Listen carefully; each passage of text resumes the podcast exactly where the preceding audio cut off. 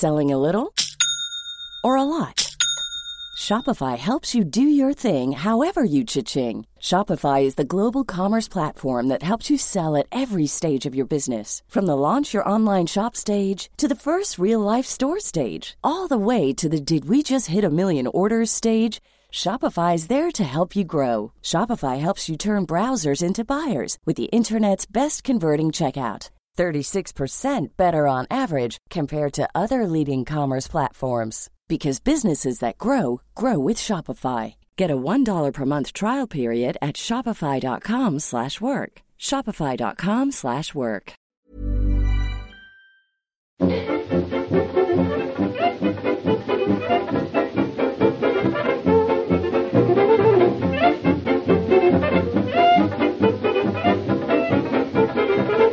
Muy buenas, amigas y amigos. Bienvenidas y bienvenidos una semana más al podcast Reload, programa sobre videojuegos que hacemos desde anightgames.com.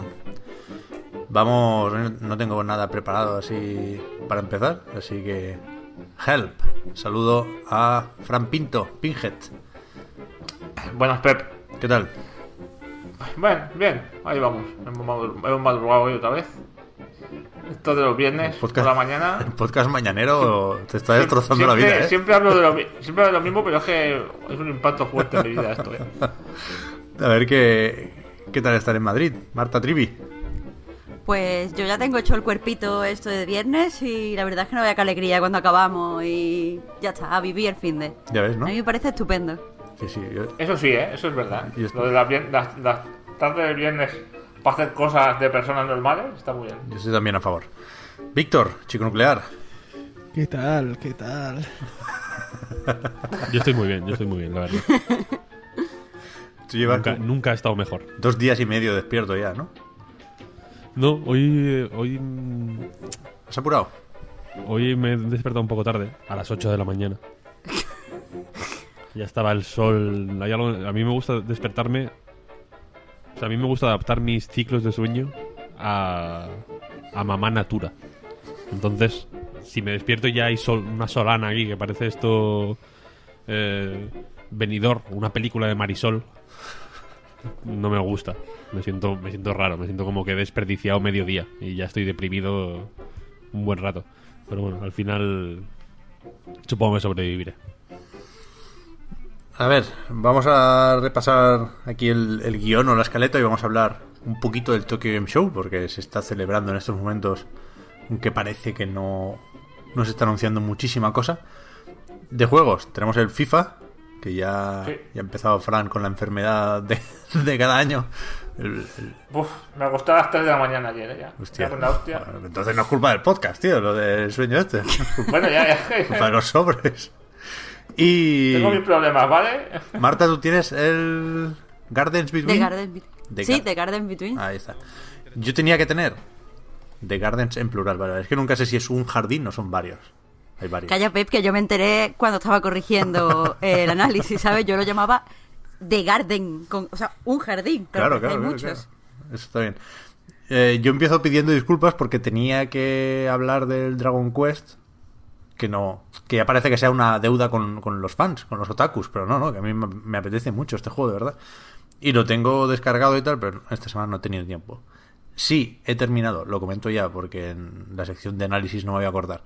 Voy, eh, he terminado el Tomb Raider, Shadow of the Tomb Raider, y sigue siendo regulero. O sea, al, al final hay un par de escenas que me gustaron, pero el final final, el ending, me recordó que es un, un desenlace flojo para la trilogía, vaya, que creo que una- con, con la última cinemática queda claro que esto ha ido hacia abajo. Y es una pena, la verdad. Pero bueno, eh, Tokyo Game Show. Decía que no ha habido muchas cosas, supongo que ahí lo estarán flipando con juegos de móviles y demás. Con los móviles. Sí, pero ah, la visión, la visión que nos llega aquí, en Occidente, sucios gaijins, es que Capcom se lo está haciendo solo con una mano, ¿no? Está sigue con bueno, muy a tope con Resident Evil 2 y Devil May Cry 5, que vuelven a sorprendernos con trailers muy espectaculares.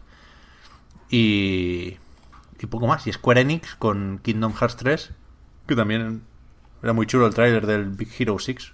Yo creo que esos son los los tres protagonistas, ¿no? De, del Tokyo Show. Hasta ahora. El año que viene, piénsalo, Pep. Aunque no de forma eh, directa. Resident Evil 2 es un juego de camilla. Devil May Cry es un juego de camilla. Este es el quinto, pero bueno. Pues, es como. Tiburón, ¿no? Que por mucha secuela que haya, siempre es, es- Spielberg está ahí sobrevolando. Sí, sí. Eh, y Bayonetta 3. Bueno, ya ves, ¿eh? Es un camillesco total el año. Mira, estoy abriendo el Instagram porque me ha recordado Víctor que tenía una cosa que comentar de Camilla. Joder, pero ¿cómo, cómo, cómo postea el animal este?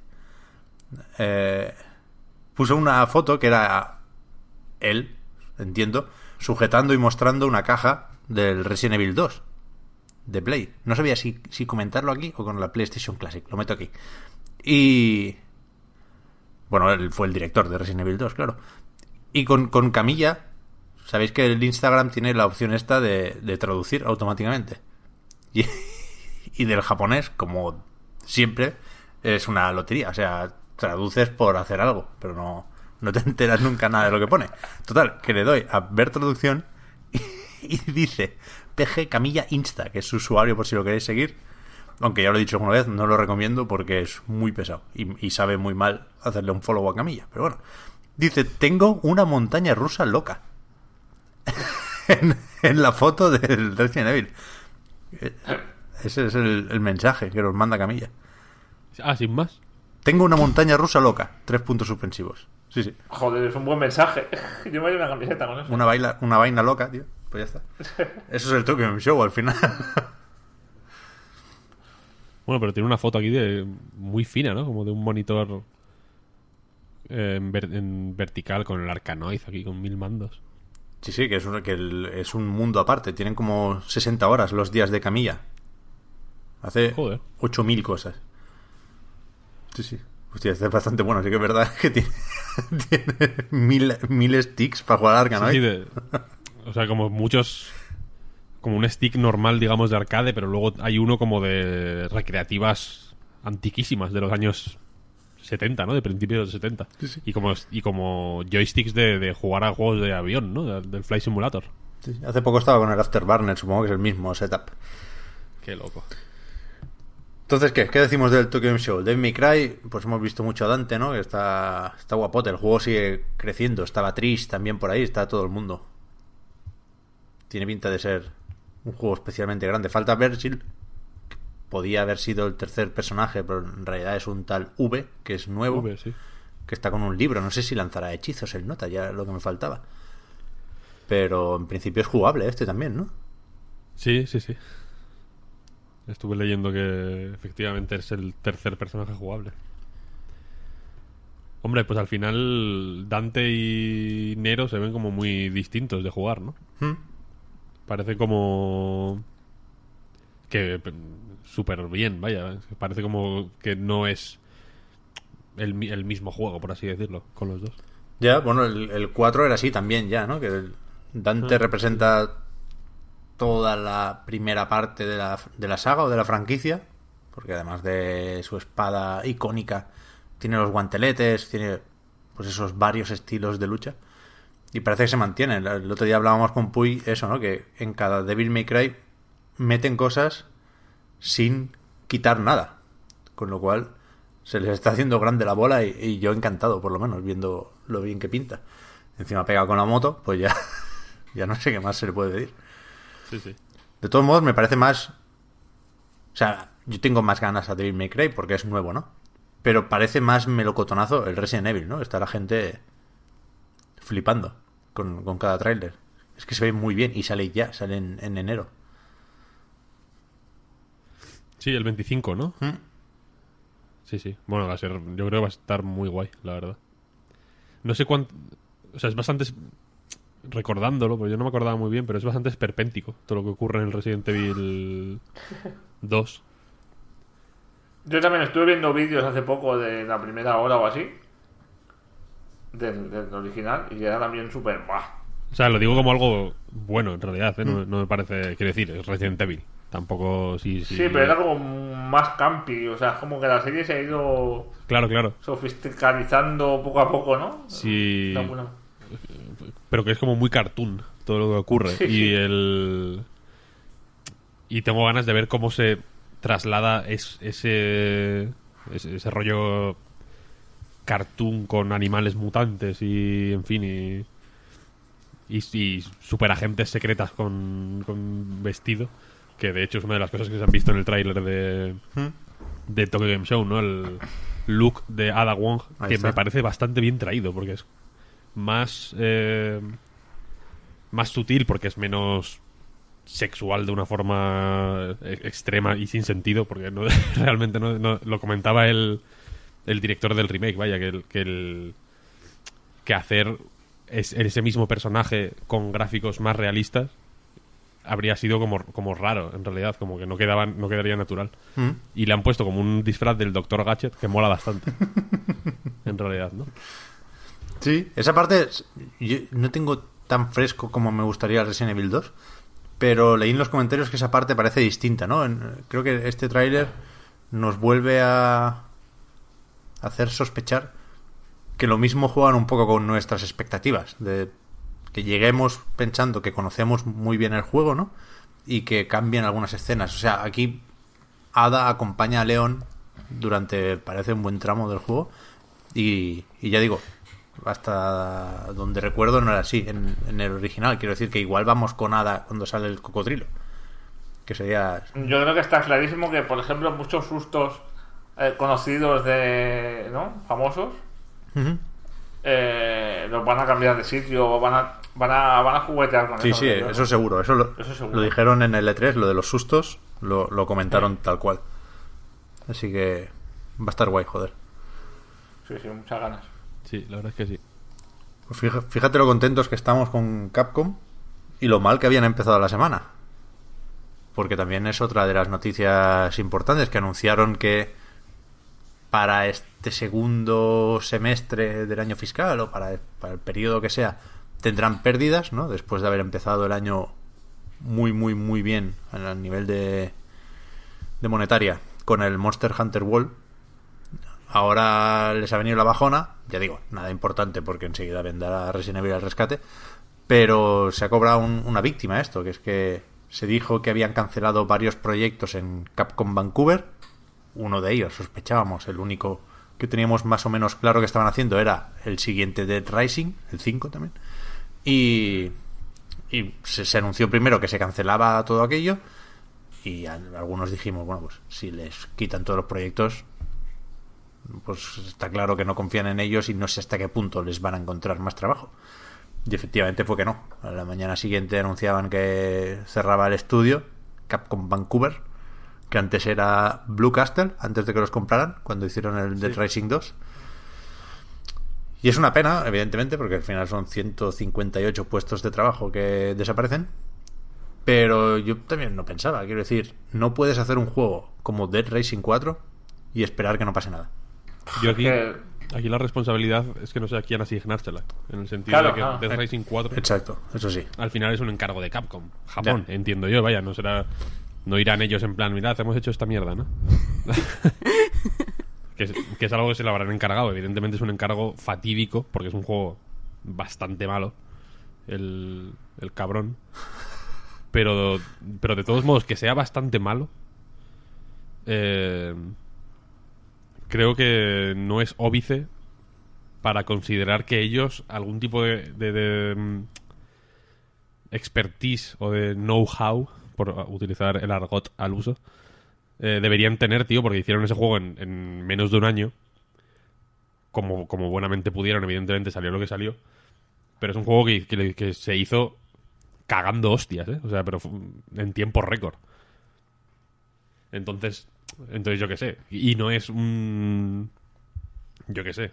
No es un beat'em up de, de, de Mega Drive, que igual en medio año te lo haces. Es un puto juego con cierta sustancia. Y lo, y lo, anun- lo anunciaron, lo desarrollaron y lo lanzaron en eso, en, cosa de un año. Bastante tocho. Pero es que, de todas maneras, tú, a ver, tienes un estudio occidental, que es el más importante de en Occidente dentro de Capcom. Eh, y le asignas solamente del Rising, si no le sale bien. No se puede hacer, no se les puede encargar otra cosa, decirle, bueno, intentar vosotros algo, sacar una idea, o darles una franquicia que esté en desuso, porque Capcom tiene cin- 50.000 cosas en los cajones ahí guardadas.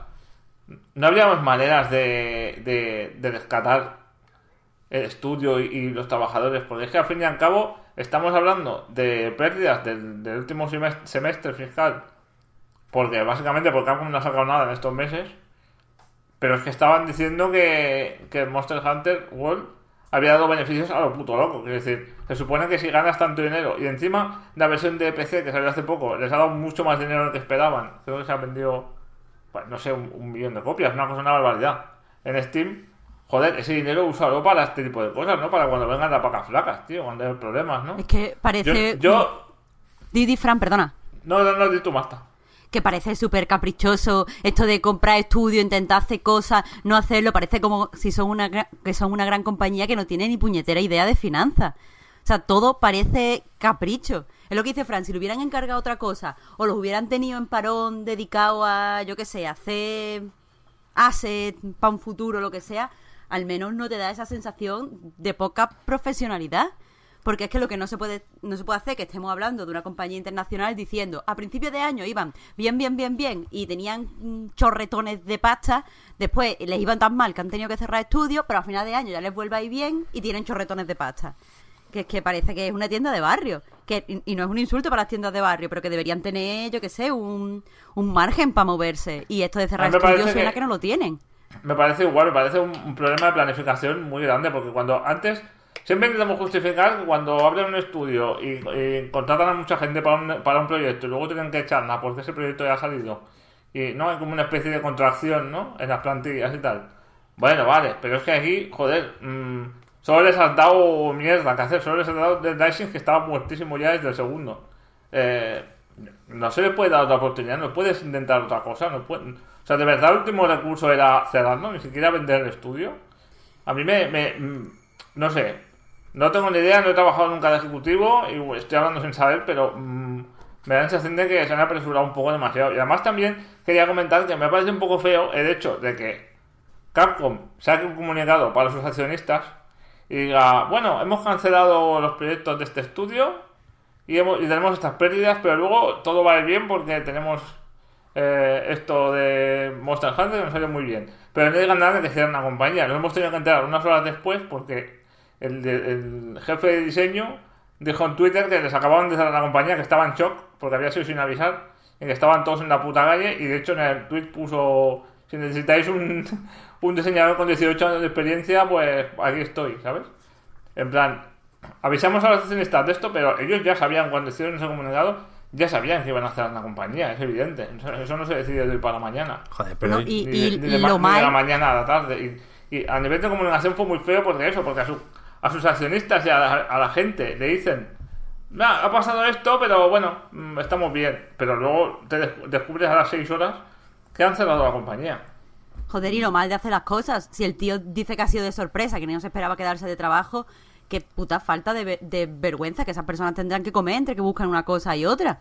Es que si tú ya lo sabes y lo tienes planificado, o, inclu- o sea, que lo suyo sería, si ellos tienen un, un de este que diga, a partir de que, va- de que nos quedamos sin dinero, tenemos que empezar a cerrar, este estudio está en la cuerda floja, empieza a avisar que la gente busca otras cosas. O sea, ¿por qué, mm, Claro. o sea, ¿por qué avisar a los accionistas, preparar todo el movimiento sin avisar a los trabajadores? Es que no saben bueno, de hecho, en, cosas. fe- en febrero en febrero tuvieron 50 despidos, que era como el 30% de la plantilla. Claro. Y tengo entendido que en estos meses se ha ido bastante gente a, eh, a Vancouver, que está en la misma ciudad, y que han tenido bastante pérdida de empleados. Pero igualmente, joder, mm, no sé, no me parece una forma normal de hacer las cosas. A ver, que eso iba a decir que no es por defender este tipo de despidos y cierres, pero primero que ya habían cerrado el Puzzle Fighter, que decíais lo de darle otros encargos al estudio, aparte de... de Sí, pero colega, el perdón. Puzzle Fighter, para eso no me den nada, ¿sabes? También. Claro, pero que se lo, se, lo ve, se lo podían ver venir, que seguro que en el momento del anuncio pues es un choque con la realidad, que es jodido, ¿no? Pero yo creo que tenían varias pistas en, Capcom Vancouver para sospechar esto. No- por otra cosa, sino porque las tenía yo. Me lo podía imaginar fácilmente. Cuando reduces la plantilla un 30%, cuando te chapan el juego para móviles, cuando salen noticias de que se reduce la escala y la ambición de Racing 5. Yo creo que todo esto forma parte de, de una estrategia de Capcom que es la, la que nos demuestran Resident Evil 7 en adelante, Monster Hunter World, remake del 2, eh, Devil May Cry 5, que es volver al, a la vieja Capcom de hacer juegos tochos en Japón. Y, y esta gente de Vancouver era un, un vestigio todavía de aquel intento nefasto de occidentalización de Capcom, que aparte de esto nos dejó cosas como Los Planet 3, yo qué sé. Y, y hasta, y hasta ahora iban tirando porque no sé si Microsoft seguramente metía pasta por la exclusividad temporal de los Dead Rising y a lo mejor después del 4 Microsoft dijo pues que ya no me sale a cuenta pagar esto y Capcom dijo bueno pues si tú no nos pones la propina de la exclusividad temporal a nosotros tampoco nos merece la pena hacer esto pues adiós muy buenas Ya está. Muerte a los sucios extranjeros. Di que sí. A Japón todos. No, pero eso. De nuevo, ¿eh? Creo que empezaron bien esta gente con Dead Rising 2. Que a mí me gustaba más el primero, pero, pero un, un buen juego, un digno sucesor. Y tuvieron su recompensa, entre comillas, ahora hay que ponerle unas comillas ahí, cuando Capcom compró el estudio. Pero, pero yo creo que ahora lo mejor que puede salir de todo esto es que Dead Rising se vuelva a Japón y que hagan, no con el Inafune, que está por ahí, pero sí, sí un reboot de Dead Racing. O sea, o se deja morir la franquicia y hacemos todos chistes de zombies y de cadáveres que reviven y, y nos lo pasamos muy bien con eso, o se hace un reboot desde Japón, que es lo que a mí me gustaría y le tengo cierto cariño a esta, a esta saga. Pero, pero el camino del 4 no se podía seguir, es que lo hemos dicho alguna vez, Frank, era un musou aquello, tío, que te ponías el, Sí, sí, sí, el traje y a empezabas lanzar rayos, tío, ¿qué me estás contando? Si a nivel creativo, Pep, si a nivel creativo no hay discusión alguna. O sea, esto es así y, y- y ya está. Eh, yo hablaba más a nivel humano, tío, no sé. Que, que está claro, ¿eh? Por el que, culo de Rising, ¿sabes? Que son 158 personas en la calle. que está ¿no? claro, y que Capcom tiene una responsabilidad aquí del copón. Pero, joder, es que el famoso vídeo de Crowcat de, de Rising Sí, 4, sí, sí. lo heavy no es que las físicas de la silla fueran mejores en el 1 que en el 4. Lo heavy es lo que dicen los responsables del juego, que son pues directores creativos y productores que están ahí en Vancouver y que son los que están encima del juego y los que le dan forma. Como apuntaba Víctor, sin duda, es probable que haya faltado tiempo, que hayan faltado recursos, que haya faltado confianza. Pero lo que decía esa gente era de no creérselo. De no, bueno, no, no hemos puesto maníacos porque la gente nos quería. ¿Cómo? ¿Pero, pero qué dices? ¿Pero qué parla? ¿Cómo no va a querer la gente maníacos en Dead Rising? Que es lo, lo mejor de todos los juegos, clarísimamente. No, es que la comida la hemos simplificado, ahora son botiquines. O sea, las declaraciones de ese vídeo son de tirarse por el balcón. Son una cosa de, de no creerse. Era- eran, yo la recuerdo como de no estar conectado con la realidad. 100%, 100%. O sea, ¿De quién es culpa esto? Pues eso es lo que sería guay preguntar ahora, claro. Ahora me imagino que estarán en Kotaku y compañía mandando mails y pegando telefonazos y quedando en el Starbucks de la plaza del Ayuntamiento de Vancouver y a ver qué nos dicen. Eso- eso- de la Plaza España, en Vancouver. claro, Gran, Vía- Gran Vía de hay una. Plaza España.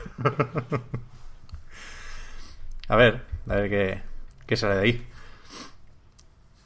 El Kingdom Hearts, me sabe mal no comentarlo porque es que yo no sé nada de Kingdom Hearts. El otro día la gente viendo el trailer nos decía, hostia, cuántos spoilers. Y... Claro, entiendo que, que lo eran, ¿no? Porque había gente que parecía cambiar de bando o no sé qué. Pero yo no, no, no conozco, no conozco a nadie, tío. Y se me acaba el tiempo para hacer los deberes, ¿eh? Con, con Kingdom Hearts. No, no creo que llegue. ¿Tú, Marta, has Pero jugado a los, a anteriores? Creo que no te lo hemos preguntado nunca. Que va, que va. te- Nada, ni idea. Se te acabó el tiempo ya, lo siento. No, tío. De aquí a enero. Tienes un hijo, tienes un hijo ya, tío. No, Bueno, pero no esto, puedes jugar a Kingdom Hearts. Esto hay los típicos resúmenes en internet. Resumen de dos horas y Pero, media en YouTube. pero no te enteras de nada. O sea, lo he intentado. Pero es que no. O sea, tú te lees los resumen y es que, es que no sabes lo que está pasando. Yo creo que los fans de Kingdom Hearts tampoco tienen mucha idea de, de qué va Kingdom Hearts. Uh, lo que ha dicho. Sí que tiene. o sea, sí. Yo, sí yo no sé, no todo. sé, ¿eh? O sea, No sé. Yo creo que no saben resumírnoslo a los demás. porque probablemente es imposible. O sea, yo he intentado atajar más de la cuenta con Kingdom Hearts, ¿no? Y, y he empezado por los resúmenes que, que aparentan ser ligeros, ¿no? 10 minutos. Lo miras y efectivamente no te enteras de nada, pero porque creo que es imposible resumir todo lo que ha pasado con el Mickey en, en 10 minutos. Entonces hay que ir a, a la siguiente escala de resumen, que, es, que a lo mejor es un vídeo de hora y media, yo qué sé. Pues, pues vamos a mirarlo, a ver qué pasa. Pero yo tengo muchas ganas de llegar al Kingdom Hearts 3, vaya. Me parece Hombre, hay un- increíble ese juego. Hay un meme que es una captura de pantalla del Kingdom Hearts, supongo, no sé de cuál, porque tampoco me interesa mucho. Pero que sale un personaje que dice: eh, Has llegado tan lejos y todavía no, no te has enterado de nada. o algo así, ¿no? O sea, y eso, es- eso es una cosa que los. No es por. Quiero dejar claro: los fans de Kingdom Hearts son gente muy, muy seria, vaya. No quiero decir que. No quiero decir nada malo en contra de ellos, no quiero problemas. No quiero problemas. Joder, visto, no te quiero- pongas así, que entonces ya me veo, me veo obligada a decir que lo que he dicho era una broma porque el- lo que dice Pep, porque cuesta mucho resumirlo y no me enteraba. Pues Ahora me siento, Marta. me siento fatal, ¿eh? Pues censura. Era, era una broma, fans de Kingdom Hearts. Sé exactamente que sabéis de qué va el juego, pero como dice Pep, los resúmenes son difíciles de seguir. No da, no Pero, da. pero, pero si, es- si ese meme lo comparten ellos mismos como una, como una especie de broma privada, ¿no? De, entre nosotros entendemos compartiendo este, este meme. Por un lado, damos de, de- puertas para afuera, damos la, la sensación de que el argumento de Kingdom Hearts es complejísimo y de puertas para adentro eh, exorcizamos un poco este demonio de que en realidad tampoco nos enteramos mucho de lo que está pasando. Que, ocurre también con Metal Gear Solid, por ejemplo, ¿no? Que es como, joder, como los fans, en plan, bueno, no, no es tan difícil, tal, bla, bla, bla, cuando hay en el... En los Metal Gear... En el 5, por ejemplo, que hay un resumen como de todo lo que ocurre en la- el timeline de Metal Gear que dura 40 minutos, colega. Eh, y son cosas incomprensibles, ¿no? De 1940, no sé qué, 1970, no sé cuál. Como ya está, es, es, es difícil de comprender, simplemente. Hay que vamos a reconocer un poco las cosas, hombre. Tampoco, tampoco pasa nada. Por eso te digo, Pep, que no vas a tener tiempo, que, que, que sale ya, sale ya. Esto hace falta como... Hace falta meses y años, posiblemente, de, de, de retiro espiritual para entender lo que está pasando en Kingdom Hearts. Voy a tener tiempo. Vale, vale, vale. O sea, aspiro a saber lo que pasó en el 1 y en el 2, ¿eh? Los de Vita y 3DS. Pero es que son imprescindibles. Que no, que no, que no. Te lo juro, es que. Es que pierdes.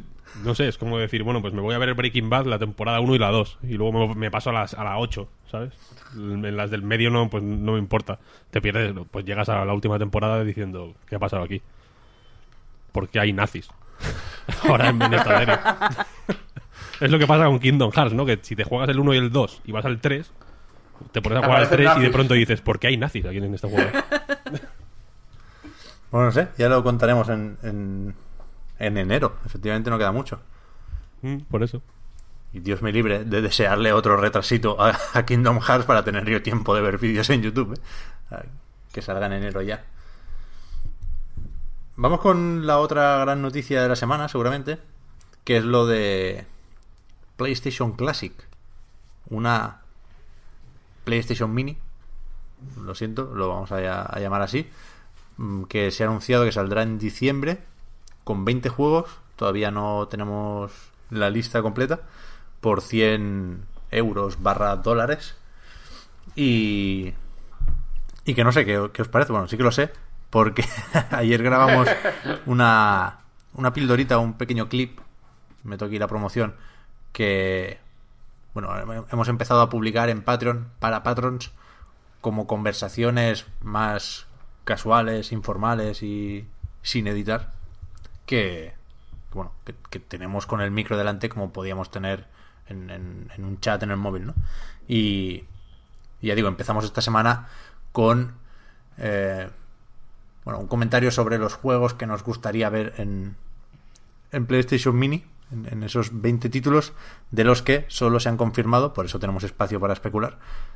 Final Fantasy VII, Tekken 3, Ridge Racer Type 4 y Wild Art y Jumping Flash. Así que, que quedan muchos interrogantes, muchos espacios en blanco para decidir hasta qué punto le interesa a uno esta consola miniaturizada. Que yo ya dije que estoy completamente fuera, porque no, no siento nada viendo un- un- una PlayStation One o una PSX, porque yo estaba con la Saturn en ese momento, y lo de los 32 bits, no vamos a empezar otra vez con, con la batalla de siempre, pero no, no me apetece mucho. Creo que claramente es una época en la que se intentó correr sin saber andar y, y es durillo ponerse ahora juegos de la Play, vaya, no. Es que ese, ese primer salto a las 3D a lo loco, uf, Sí, sí, fue jodido, ¿eh? sí, sí. Yo rompo una lanza a favor de. de esos gráficos. Me parecen preciosos. Si sale el Gran Turismo 2. Si lo ponen en el Gran Turismo 2, no el 1, el 2. Que es mejor que, que el último, vaya. Ya está. Consola del año. Me parece guay, quiero decir, me parece. mm, Yo entiendo que es como incómodo, ¿no? Que hay, como un tema de comodidad que no que para mucha gente pues será imposible de, de, ignorar y, que ya te deja fuera. Pero a mí me, me enternece. Porque, hay, porque ya no... O sea, con una cosa que me pasa últimamente con las consolas antiguas, en plan con la Play 2, con la... De, de 360 para adelante menos. Es, es como de las de antes. Que es que ya es, una, es un capítulo cerrado, entonces ya eh, con los juegos nuevos, yo que sé, yo veo el Gran Turismo Sport y pienso, está bien, pero podrían haber hecho esto y esto y esto y esto. Con el Gran Turismo 2 es como es que no podían haber ido más allá. Es lo mejor que se podía hacer en ese momento y, es increíble. Y lo que veo son soluciones ingeniosas a problemas eh, muy grandes, ¿no? En plan, eh, porque evidentemente era una época eh, en la que la tecnología era mu- mucho más, mucho menos avanzada y, y las consolas eran, o sea, la Play 1 era relativamente poco potente. Entonces, que consiguieran hacer todo eso dentro de unos límites tan estrictos, me parece mágico, absolutamente. Es como el stop motion, ¿no? Que es que eh, en, en Isla de Perros, por ejemplo, el humo hecho con algodón Joder, ya ves. me parece la hostia. Evidentemente hay formas mejores de hacer algodón, o sea, de hacer humo. Y hay representaciones más realistas del humo y más, incluso más eh, verosímiles. Pero eso me parece una, una solución súper ingeniosa. Y con la Play 1 me pasa eso, que veo soluciones ingeniosas en todos los lados. Y, y me- Yo lo veo un poco, me lo veo un poco al revés, Víctor, fíjate. Yo lo veo como que venían de de las 2D, de los, de los sprites, y vieron las 3D y dijeron, vamos a por ello a lo loco, ¿sabes? Como que mm, estiraron el brazo más de la manga, ¿sabes? Hombre, Que creo que, que, que la, que la PlayStation, esa generación, se asoció siempre con, con, con las 3D, porque la mayoría de juegos eran en 3D, muy primitivo, y, y no tenía por qué haber sido así realmente. Fue como una especie de boom y de tendencia y de manía que todos tenían de hacerlo todo con polígonos chuscos, cuando se podía haber hecho unas 2D mucho más pulidas que las de. que las de. Pero las de los 16 bits. Se podía haber hecho algo parecido a lo, de- a- a- lo que hacía Neo Geo en su época, ¿no? O, o mejor incluso, ¿no? Mm. No sé. algo, algo de eso se hizo también, ¿no? Con, con muchos juegos con sprites que hay y que incluso le metían luego polígonos encima, en plan Symphony of the Night y, y- y familia. Pero sí que es verdad que en ese momento, claro, no sé hasta qué punto tiraban del carro las recreativas, ¿no? Y la...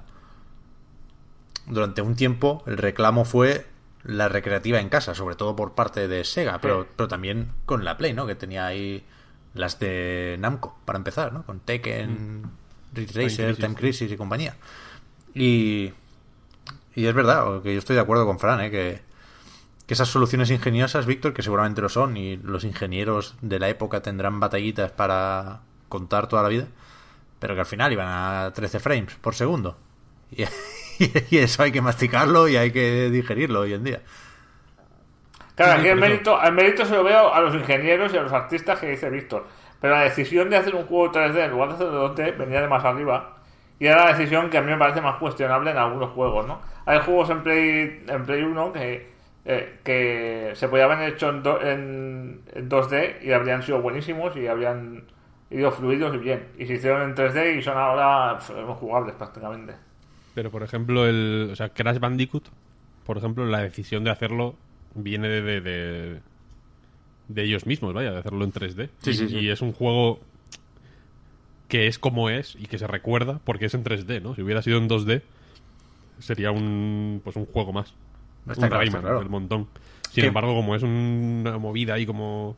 Luego, evidentemente, hay víctimas por el camino. Está el Bubsy 3D, por ejemplo, que ojalá, ojalá esté en la PlayStation Mini. Si estás escuchando esto, Shuei Yoshida, que sé que nos escuchas, un besazo.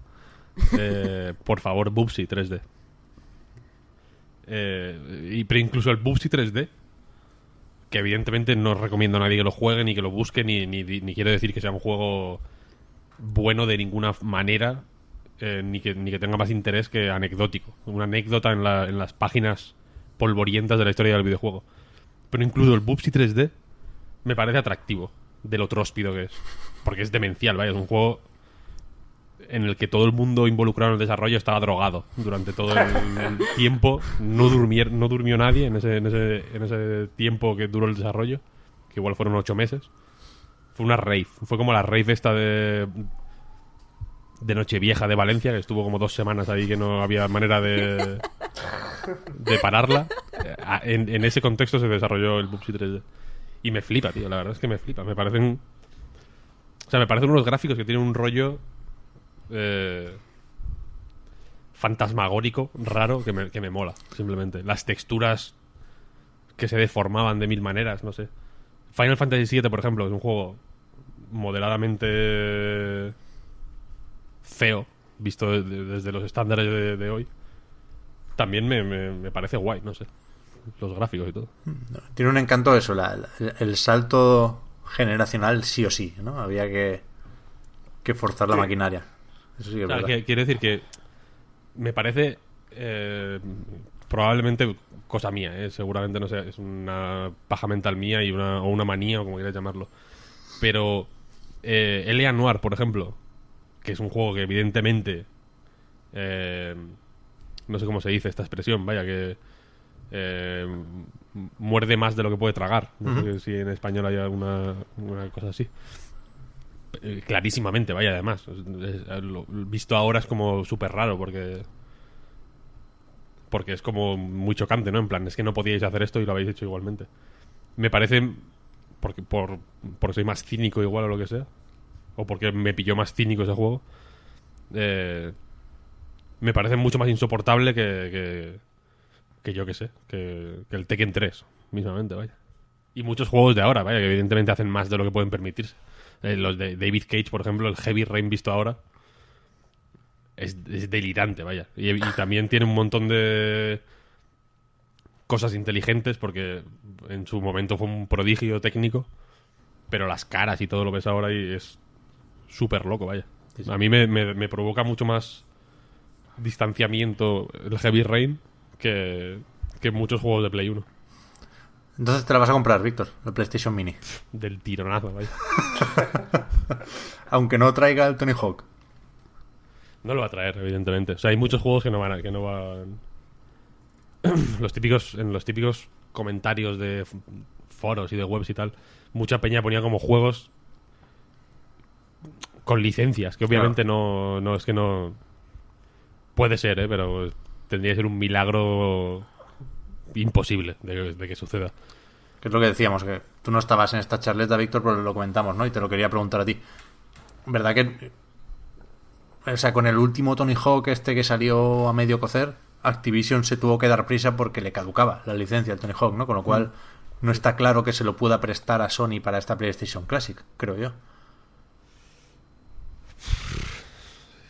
Mm, no tiene pinta, la verdad. No tiene pinta.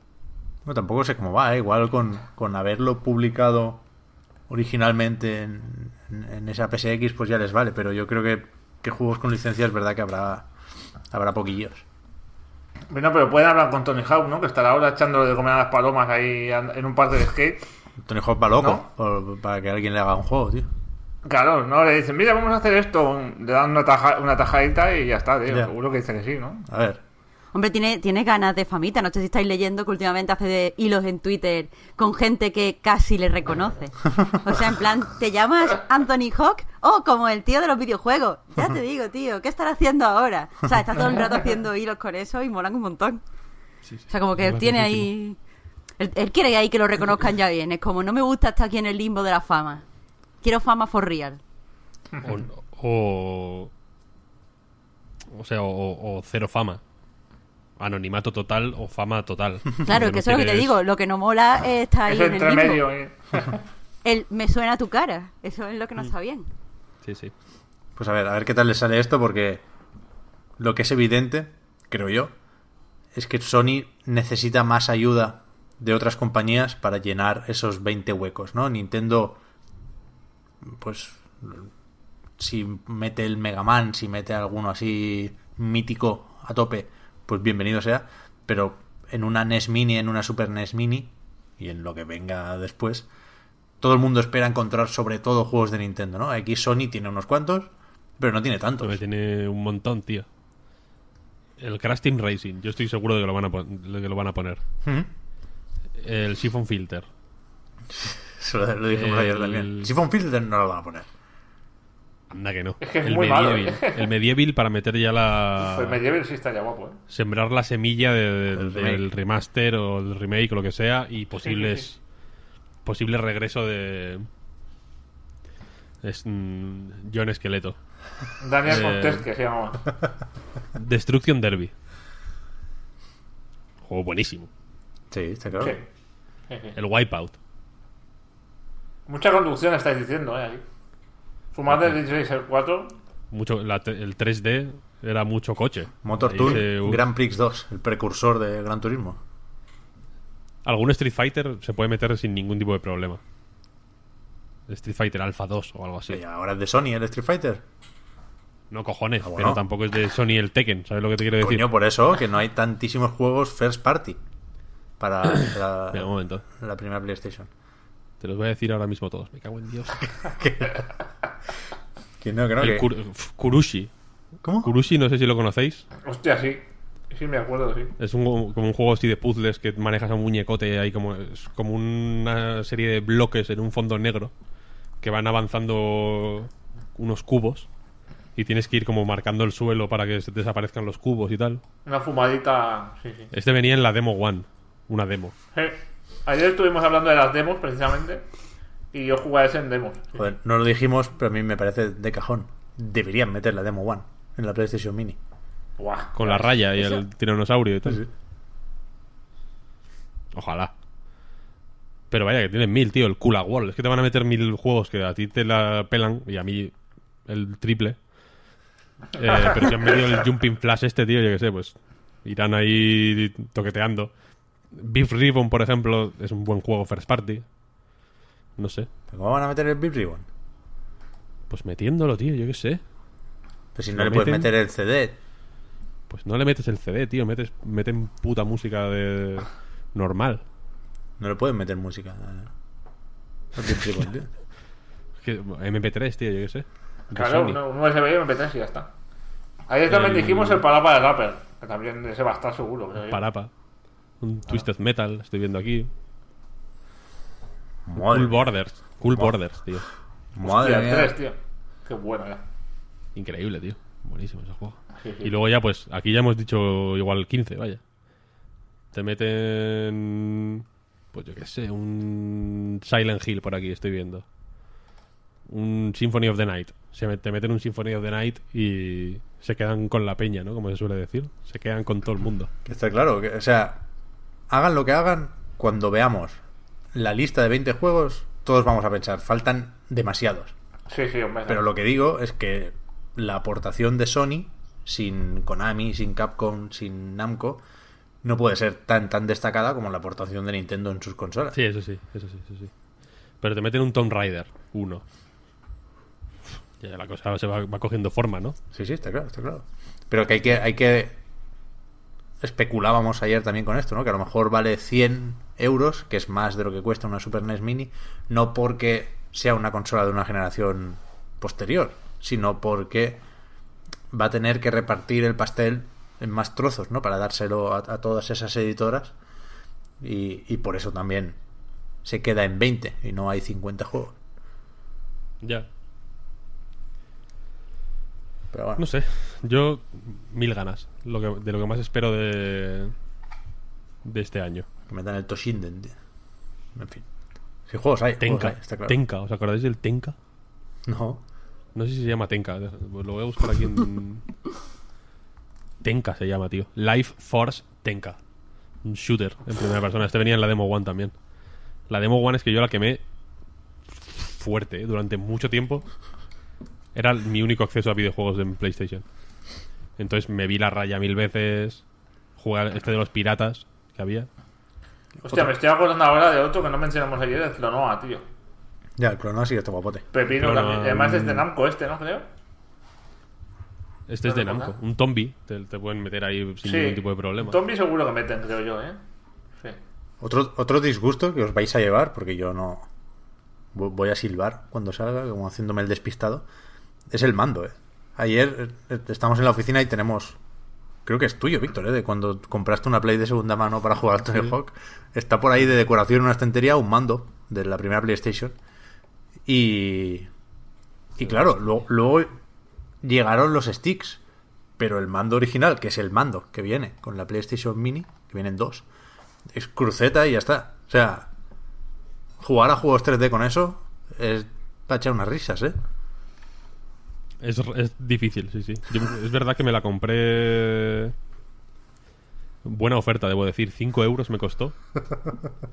Con dos mandos, dos memory cards, el Tony Hawk y el Uber Rally.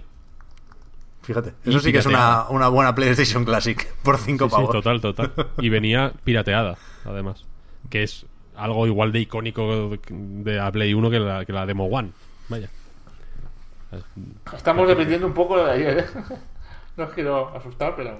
No, no, es porque, pero bueno, porque estoy yo aquí soltando mi chapa, pero bueno. Es que el pirateo pasemos también. Víctor, ¿tú conocías los cambios? Los cambios. Antes, de- antes del chip. El chip de PlayStation, típico, Sí. de tal. Antes del chip había una cosa que eran los cambios, que era que ponías cero en el botoncito de que pulsaba la, la, la pletina al cerrarse. O sea, engañabas a la, a la consola como que estuviese cerrada. ponías una demo y en cierto momento de la carga, justo después del logo de PlayStation, había un momento que se paraba durante medio segundo así, lo cambiabas rápido, ponías el juego pirata y lo leías. Esto parece que soy el único del podcast que lo sabe, tío. Me suena. Yo ya digo, Me suena este procedimiento, sí. lo, lo quise comprobar ayer y al final no lo hice. No sé, Fran, si te estarás confundiendo con la Saturn, ¿eh? Ahí. Que no, que no, joder, que no, que no, Vale, que, vale. no que no. Estoy segurísimo. Yo Saturn lo tuve, además. Vale, vale. O sea que... Yo es que lo hacía con la Saturn y, y lo sé seguro porque además usaba, había que, eso, usar un disco para hacer la trampa, ¿no? Y usaba el, el Street Fighter Alpha 1 porque pensé, si se me jode, da igual, pues tengo el 2. Y, y lo recuerdo perfectamente. No, Pero no, estoy en- segurísimo, vamos, como si lo estuviese haciendo ahora mismo. Vale, vale, vale. Esto se hacía en GameCube. Yo lo hacía en GameCube para los juegos japoneses. Que había como un aparato, no, sé, no- o sea, un disco, no, estoy como, no recuerdo el nombre ahora mismo. Que lo metías y había ahí como que ejecutarlo y cambiarlo en cierto momento. Metías el disco japonés y ahí te podías jugar perfectamente al. Pues en. Dreamcast también había algo, tío. Me suena. En fin, ¿Qué recuerdos? avancemos, va. Estoy viendo aquí noticias que lo del Witcher de cartas tampoco te creas tú que. Que tiene mucha tela, ¿no? Que está guay, ¿eh? es un poco clickbait, ¿no? Este anuncio. ¿Cómo, cómo? Que es un poco clickbait este anuncio, ¿Mm? ¿eh? Que la gente diga, una nueva aventura de Witcher. Me cago en Dios, ¿cómo? Sí, sí. Y luego es, un, es el juego de cartas, tío. A mí me sorprendió porque no lo había seguido mucho. Estamos hablando de Thronebreaker, The Witcher Tales, que saldrá el 23 de octubre en PC y el 4 de diciembre en Play 4 y Xbox One. Y es verdad que en el Twitter de CD Projekt hacían como. contaban lo justo como para que pudiera aparecer el Witcher 4, prácticamente, ¿no? Pero es verdad que, que estaba anunciado desde hace tiempo que el Gwent tendría una campaña para un jugador y que sería como con unos gráficos medio cel shading ahí dibujadete. Y, puede estar bien, la verdad. Yo tengo curiosidad. No se sabe el precio todavía. O sea, se han, se han separado el Gwent y esto, y esto será de pago, y el, el Gwent seguirá free to play, enfocado al multijugador, al competitivo, han, lo han modificado bastante también. Sale el mismo día de la beta, han hecho una actualización y ahora es, bueno, es la 1.0, ¿no? Y, y a ver qué tal. Yo, yo no sé nada, es- yo es que no jugaba, no jugaba al Gwent en Witcher 3. Yo también, yo me lo, me lo salté todo, lo del Gwent. Pero, Pero- estoy viendo ahora capturas y supongo que hay una parte en que llevas un muñeco, ¿no? De casa en casa para jugar, Sí. este rollo, ¿no? Sí, sí. Y parece bastante bonito, ¿eh? Sí, no decir, Se ve como artesanal, ¿no? Como dibujado a mano. Mm. Está bastante chulo. Pero que hay, hay- hay un tipo de artículo muy que estamos viendo mucho estos días, ¿no? Que es mm, me salté el Gwent en The Witcher 3 y ahora he vuelto y es la hostia, ¿no? Hay mucha gente que la segunda vuelta del Witcher 3 se toma muy en serio el Gwent después de haberlo ignorado en, en la primera vuelta. Yo no soy esa persona. Yo pensaba que ibas a decir que hemos estado viendo muchos artículos sobre eh, la forma del pene de Donald Trump, Víctor, no. Yo sospechosamente parecida. Víctor, a un forma. trigger warning. Un trigger warning, por favor. Trigger warning. Que- Voy a que- hablar de un pene. Una vez sepáis esto, lo, pero es que, a ver, vas a hablar de pene en unos términos muy videojueguísticos. Y una vez lo sepáis, no vais a poder dejar de pensar en ello. Y os va a arruinar Nintendo. Os va a Se va a arruinar Nintendo. Una asociación mental ahí que ya no se puede hacer. Estoy preocupadísimo ahora porque yo esto no me lo sé, ¿eh? te lo juro. Pues a ver, Pep, te voy a explicar. Te voy a explicar un segundo. ¿Seguro que quieres saberlo? Sí, sí, sí, sí, sí, sí. Pep, ¿Esto es ¿quieres diversión a raudales o, o destrucción cerebral a raudales? Un poco? Destruction Derby a raudales. Eh, Stormy Da- Daniels, la actriz porno con la que Donald Trump tuvo una aventura a la que pagó para silenciar que hablara con los medios ¿Mm? sobre este tema. Eso sí me lo sé. Hasta ahí estás, es- estamos, ¿no? En la misma página. Sí, sí. Eh, ha escrito sobre su affair con Donald Trump o ha hablado en una entrevista, no, no sé exactamente de dónde procede la descripción del falo del actual presidente de los Estados Unidos, pero lo compara con Toad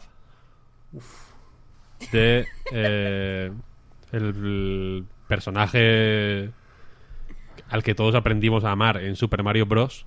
entre paréntesis 1985 y que y que, en este paso del tiempo hemos visto pues eh, conduciendo karts eh, jugando al tenis eh, haciendo mil cosas hasta llegar a, a ascender digamos en el escalafón social Hasta llegar a la Casa Blanca. no, hasta, hasta convertirse en capitán, digamos, Ah, que dentro del dentro de la- el los rangos de Toaz es yo imagino que es la el, el mayor. Claro. Entonces, e- estos días han salido muchos artículos en todo tipo de prensa, vaya, no solo en prensa de videojuegos. De hecho, ha salido menos en prensa de videojuegos que en otro, que en otros tipos de, pen- de prensa, debo decir. Evidentemente. Depende. Eso a mí me parece muy natural. A mí no tanto, porque los medios de videojuegos somos muy de publicar mierdas. Ya ves, ¿eh? y tonterías, ¿no? A la que a la que a la que ocurre algo medianamente relacionado con videojuegos de fuera de, de- de nuestro En la vida real. claro en el mundo real digamos es como joder ha pasado esto no Mm, la polla de Donald Trump se parece a Setín O sea, Setín era la forma en que llamaba mi madre a a Toa Ay. Hay, hay un detalle que no hemos, que no hemos especificado y es que Stormy dice que se parece a Toad y además menciona a Mario Kart. claro, esto- menciona Di- O sea, se refiere a Toad de Mario Kart por algún motivo específico que aún no he llegado a, a porque- establecer. pero porque Mario Kart es es como la Biblia ¿sabes? Claro. lo conoce todo el mundo no, no, no sabe el, el- el lore, la, la pobre No, lo que dice es que a lo mejor se parece a, a Toad, o sea, a lo mejor la polla de Trump se parece a Toad sentado. Porque claro, me encanta Coche. sentado, entonces, La cita es ¿sabes? la, la cita es el pene como el personaje del champiñón en Mario Kart. Efectivamente. Efectivamente, efectivamente. Y la, la cuestión es, aparte de que no sé si es por forma o por color, Hombre, las dos cosas, claro. hay un rollo viral. O por personalidad, no, viral de, no viral como de internet, sino viral de virus. O sea, de, de tener bacterias. Una cosa. hongos. Coño, ya está, hongos. Sí, Todo claro, claro, una cosa de consulta al médico, ¿no? Eh, pero aparte de esto me ha hecho gracia porque eh, ha aparecido en, los videos. Quiero decirlo, el, impacto cultural del videojuego en el año 2018, el, el momento, a, a falta de que salga Red Dead Redemption 2, que quizá también salga por aquí y por allá, el momento más relevante de a nivel mainstream del videojuego en el año 2018 ha sido una comparación entre la polla de Donald Trump y Toad en moto. Entonces, me parece, creo que es algo que tenemos que nos a mí me ha dado que pensar, ¿no? Hasta qué punto los videojuegos son tanto como nos creemos, ¿no? Que al final, lo digo en serio, lo digo en serio, que al final, eh, yo que sé, aparecen un montón de juegos totalmente brillantes y, y- y magníficos y que no solo eh, llevan la tecnología son una de las cosas de, más alta tecnología que, se puede utilizar a nivel doméstico, ¿no? Un videojuego. Eh, no solo eso, sino que aparte cuentan historias espectaculares, experimentan con maneras de narrar que son imposibles de cualquier otra forma. Mm, son vanguardia vanguardia pura y dura, ¿no? Por cómo utilizan el texto y el hipertexto. Y sin embargo es la polla de Donald Trump y Setting lo que ha hecho que salga en el, en el, en el, en el Washington Post. Sinceramente, Fran, ¿tú crees que saber que se puede llamar el personaje de Setín es mejor o peor para la historia? O sea, ¿te, te hace que esas conexiones que has hecho ya entre Nintendo y Trump sean peores o mejores? Porque para mí son mucho peores. Es mucho peor ahora. Mi vida es una pesadilla. ahora mismo. Es que eso sí. de, ya- es que encima lo de llamarlo Setín, tío. Víctor, es que has ido a joder hoy en el podcast. Me lo he... No has tenido piedad. no, sí, sí, evidentemente. Esto es lo que antes, antes de empezar a grabar os he dicho, no recordaba de qué quería hablar en diversiones raudales. Mientras, hace un rato ya, pero mientras estábamos ya grabando, me he acordado y he empezado a tejer cómo, qué palabras usar para que sea lo más desagradable posible. También os digo que, que hemos tenido suerte, o yo al menos no he ahondado mucho en el tema, pero creo que Internet, como, como universo, ha sido bastante benévolo porque podríamos haber tenido aquí mon- fotomontajes en Twitter como para no dormir en una semana, ¿eh? Y no Claro. he visto nada especialmente desagradable. Claro, yo es que estoy cero traumatizado.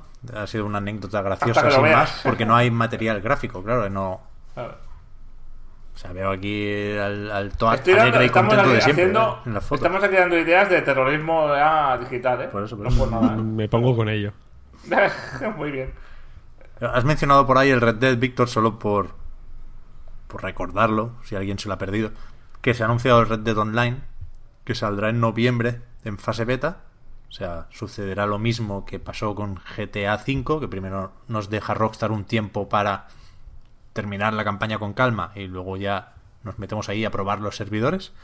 Pero pero que mejor hablar de, de Red Dead en otro momento, a ver si la semana que viene podemos tener a alguien que lo haya probado, porque se han publicado también un- un- bueno, los avances ¿no? de, esta semana, habiendo probado por primera vez el juego, y, y parece que no, que no está malote. Está la No, gente sobre- me- medio contenta.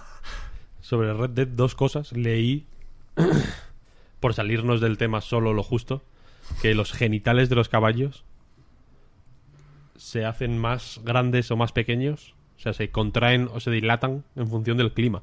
Sí, sí. Pero no solo eso, sino que cuando tú vas andando normal, lo- lo- los huevos como que son rebotones, ¿sabes? Como que se van, como que se mueven, tío, que está animado y todo. Eso fue un, Goti, un punto álgido de, de- de un tráiler, ¿no? No es el segundo, uno de esos.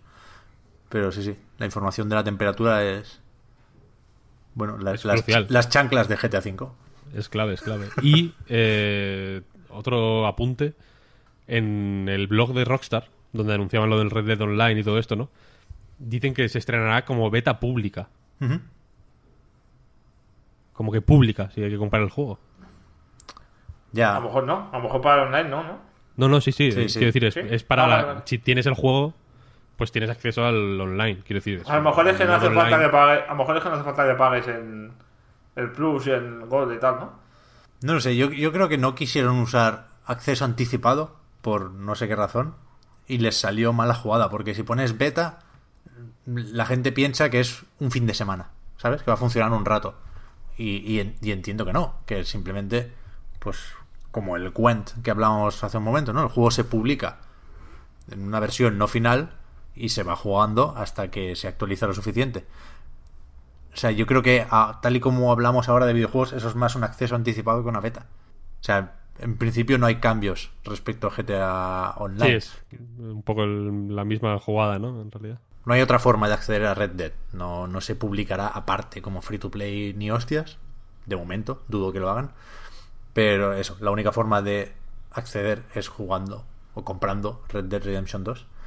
Pero lo llevan como producto independiente, ya veremos. Yo tengo ganas, ¿eh?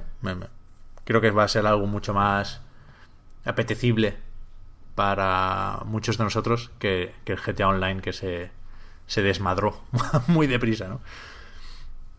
Vamos con lo que hemos estado jugando esta semana. Empezamos con lo del fútbol otra vez, que hemos hecho ya el Pro. Entonces, el, el FIFA desplaza al Pro, Fran, Eh, que siempre estás ahí con las buenas intenciones de alternarlos, darle la oportunidad al Pro y luego viene el FIFA y, y te olvidas de Konami. ¿O qué? Es que, ¿sabes qué pasa? Que es lo que digo siempre, que depende mucho de tus circunstancias, de cómo vas a jugar. Ya. Yo siempre digo lo mismo, si el Pro, si vas a jugar con tu hermano o vas a jugar eh, offline porque vas a hacer tu carrerita y tus hostias, eh, yo recomendaría el Pro en ese sentido, ¿no? Porque se parece más al fútbol real. Eh, en el FIFA 19, si vas a jugar solo, también puedes modificar mucho el juego para que sea más realista. Hay muchos sliders, muchas, muchas cosas que puedes cambiar, la velocidad y tal, y, los controles y todo el rollo. Pero claro, si, va- si vas a jugar online, eso se va a la mierda porque es, es el- todos tenemos que jugar igual y el, y el juego base, digamos, o el, el- el estándar de FIFA, pues es diferente. No tiene nada que ver con el, con el Pro Evolution. Entonces, yo eso, yo, yo como estoy siempre solo en casa y juego online, y pues a mí me, va mejor el FIFA, y aparte es que me ha enganchado al foot, que es una mierda, y, y no puedo evitarlo. Quiero decir, esto está por encima de, de mi voluntad y mi capacidad de decisión. Eh, ¿Qué tal el FIFA 19? Bien. Eh, eh, es un poco lo que digo cada año, que la teoría del péndulo esta de cada año, o sea, que un año hacen más rápido, otro más lento, otro más rápido, otro más lento, y van alternando para que dé la sensación de que han hecho muchos cambios, cuando en realidad no son tantos. Eh, eh, esta, es- en esta ocasión pasó algo, algo parecido. El año pasado era mucho más rápido, este año sigue siendo bastante rápido, bastante rápido comparado con el Pro, pero eh, fluir de los pases es un poco más complicado. eh, es más fácil que el jugador falle con, en cosas muy, muy fáciles. Eh, es más difícil mantener circulaciones al primer toque en plan pinball o ping-pong, ¿no? Lo que se suele decir de FIFA, ¿no? Mm, Pero eh, cuesta más llegar a la portería a base de jugadas. Antes, si tenías un jugador rápido, pues podías sobrepasar en velocidad al otro y cogiendo la espalda de defensa y meter goles fácilmente.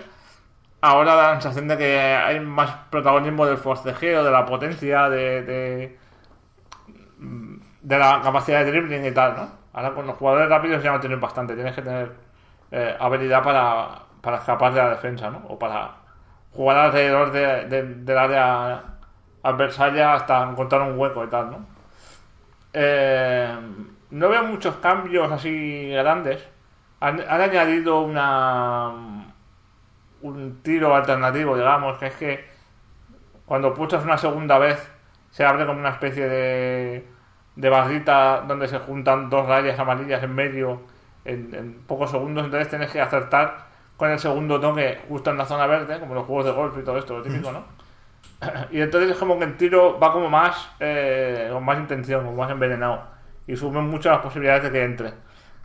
¿Qué pasa? Que si no aceptas en la zona verde se va a la mierda la pelota, pero seguro. O sea, he llegado a pegar tiros desde la frontal que se han ido al lateral del, del- del campo. O sea, muy mal. Entonces, ahí cada uno puede decidir si le sale más a cuenta seguir chutando como siempre que sigue estando, o sea, las dos posibilidades son compatibles, no, no quita una a la otra, o probar estos tiros. Yo personalmente me he dado cuenta de que van bien si vas a intentar algo muy loco, algo que sea muy improbable que entre, y consigues hacerlo, mm, vale la pena intentarlo, pero tirando normal, en una posición normal de tiro de situación de peligro, eh, el, riesgo es, el riesgo es demasiado grande, no, no supera lo que te pueda compensar. ¿no? Pero además tengo que entender que es más fácil meter goles. O sea, es más difícil llegar a la portería, pero una vez delante de la portería es más fácil que la pelota entre porque los porteros los veo un poco menos chetados que el año pasado y, y los tiros parecen como más un poco más ajustados a los, a los palos y tal.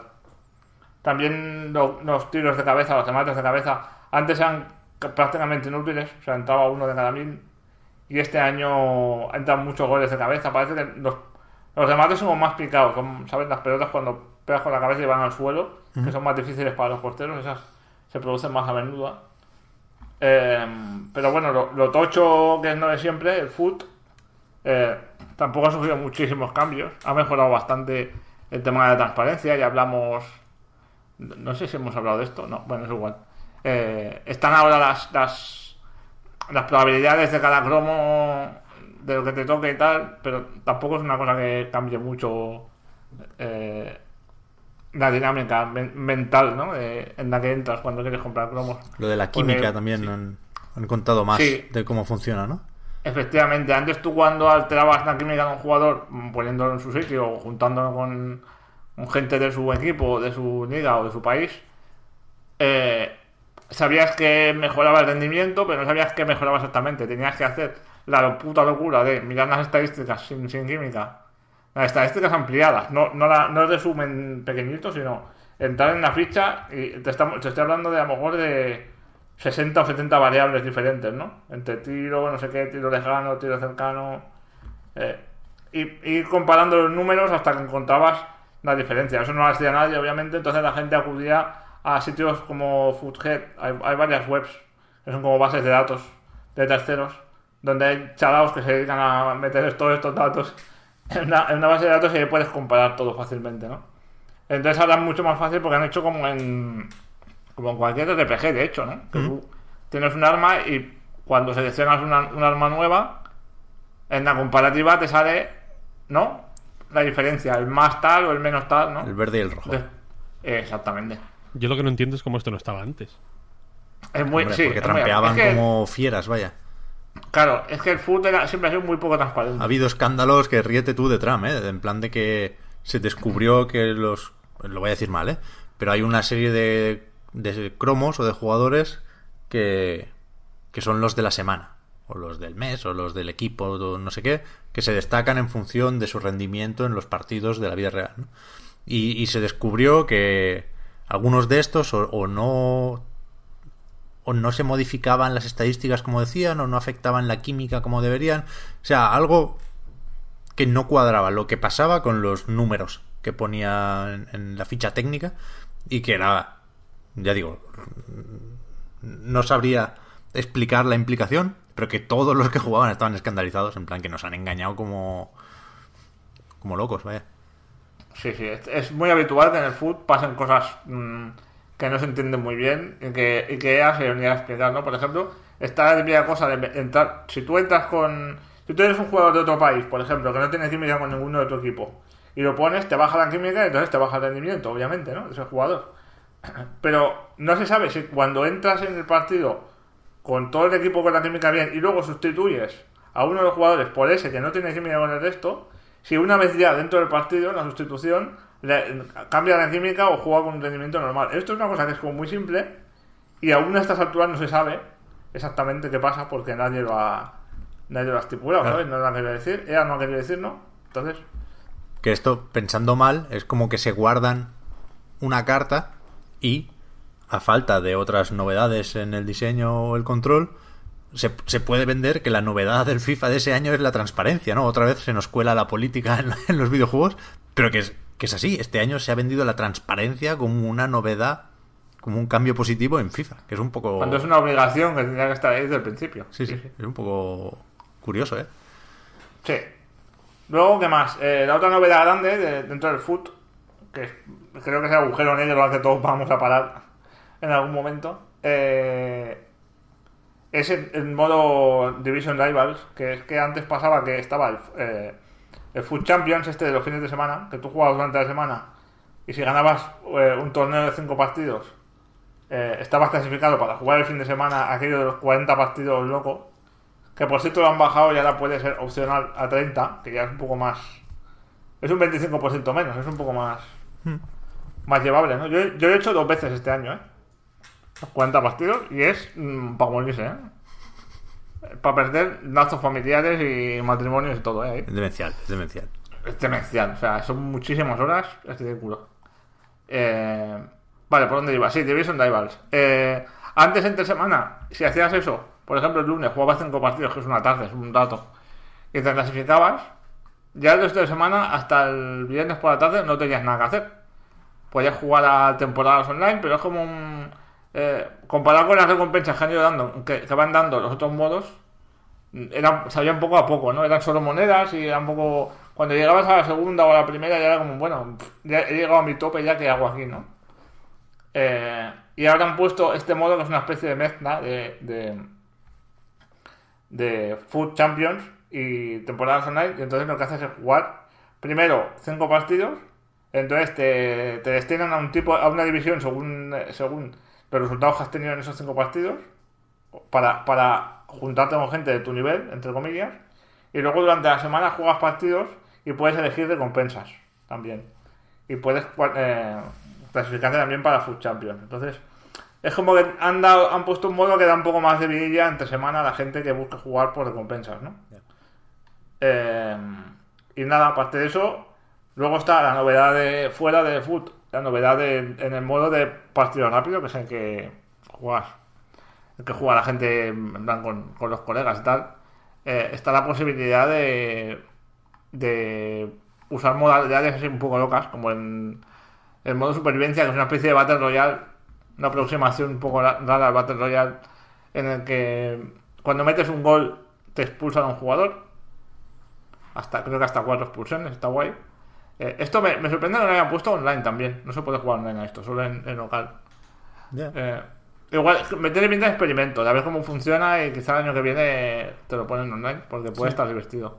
Hay otra modalidad que es que solo puedes meter goles, solo van los goles que metes eh, de volea o de cabeza, o sea, sin que la pelota toque el suelo, digamos. Entonces eso que hace que estés todo el rato jugando a, a meter centros a saco, al área. Hay otra modalidad que es sin reglas, que puedes quitar las faltas y los fueras de juego. Entonces aquello es un despiporre de la hostia. Violentísimo y es como, es como un partido de niños en el, en el barrio, ¿sabes? En la plaza del, del pueblo.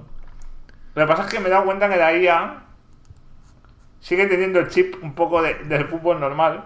Y claro, si no existe fuera del juego, esto la gente que no lo sepa de fútbol no lo entenderá, pero bueno. Si no existe fuera del juego, tú no tienes por qué tener a los jugadores en la línea de los defensas. Puedes tener repartidos por el área contraria donde te dé la gana. Puedes tener a un tío al lado del portero esperando a que le llegue una pelota cerca, ¿no? Y esto la IA no lo aprovecha porque como que no está preparada para, para esta locura absurda sin reglas, ¿no? Pero es la interesante gente que no sabe de fútbol como nosotros, Fran, no te preocupes que ya está, está avanzando todo esto. Hace rato que no Vale. te escucha. Estáis todos mirando Twitter, ¿no, cabrones? Yo no sé de fútbol, pero aún así, esto me mola. a mí, a también. que- Es, lo, o sea, es lo que me parece guay. De... Es muy interesante, sí, sí, sí. yo, yo no sé de fútbol, pero sí me, me interesa mucho FIFA por razones evidentes, ¿no? Primero porque lo juega mucha gente que tengo alrededor. Y segundo porque es uno de los juegos más vendidos del año siempre, ¿no? Y, y iba a hacer ahí una pequeña reflexión que es que lo- los que no jugamos a FIFA lo damos por hecho, ¿no? Y hacemos las bromas de la misma mierda de cada año con las alineaciones nuevas. Y evidentemente no. Pero el otro día me, me di me di cuenta, no, recordé lo tocho que es FIFA con el con el anuncio, ¿no? Que que a mí me pasaba como con el tráiler del Kingdom Hearts, que veía ahí mucha gente y no conocía a nadie, pero pero creo que fue el amigo Jorge Cano de Vandal que lo puso en Twitter, que decía, se han gastado más dinero en Electronic Arts con este anuncio que en Konami haciendo el Pro entero. Porque realmente, bueno, está todo el mundo, ¿no, Fran? Toda la élite del balompié. ¿Lo has visto el anuncio? Sí, es la hostia, es chulísimo. Muy loco, ¿eh?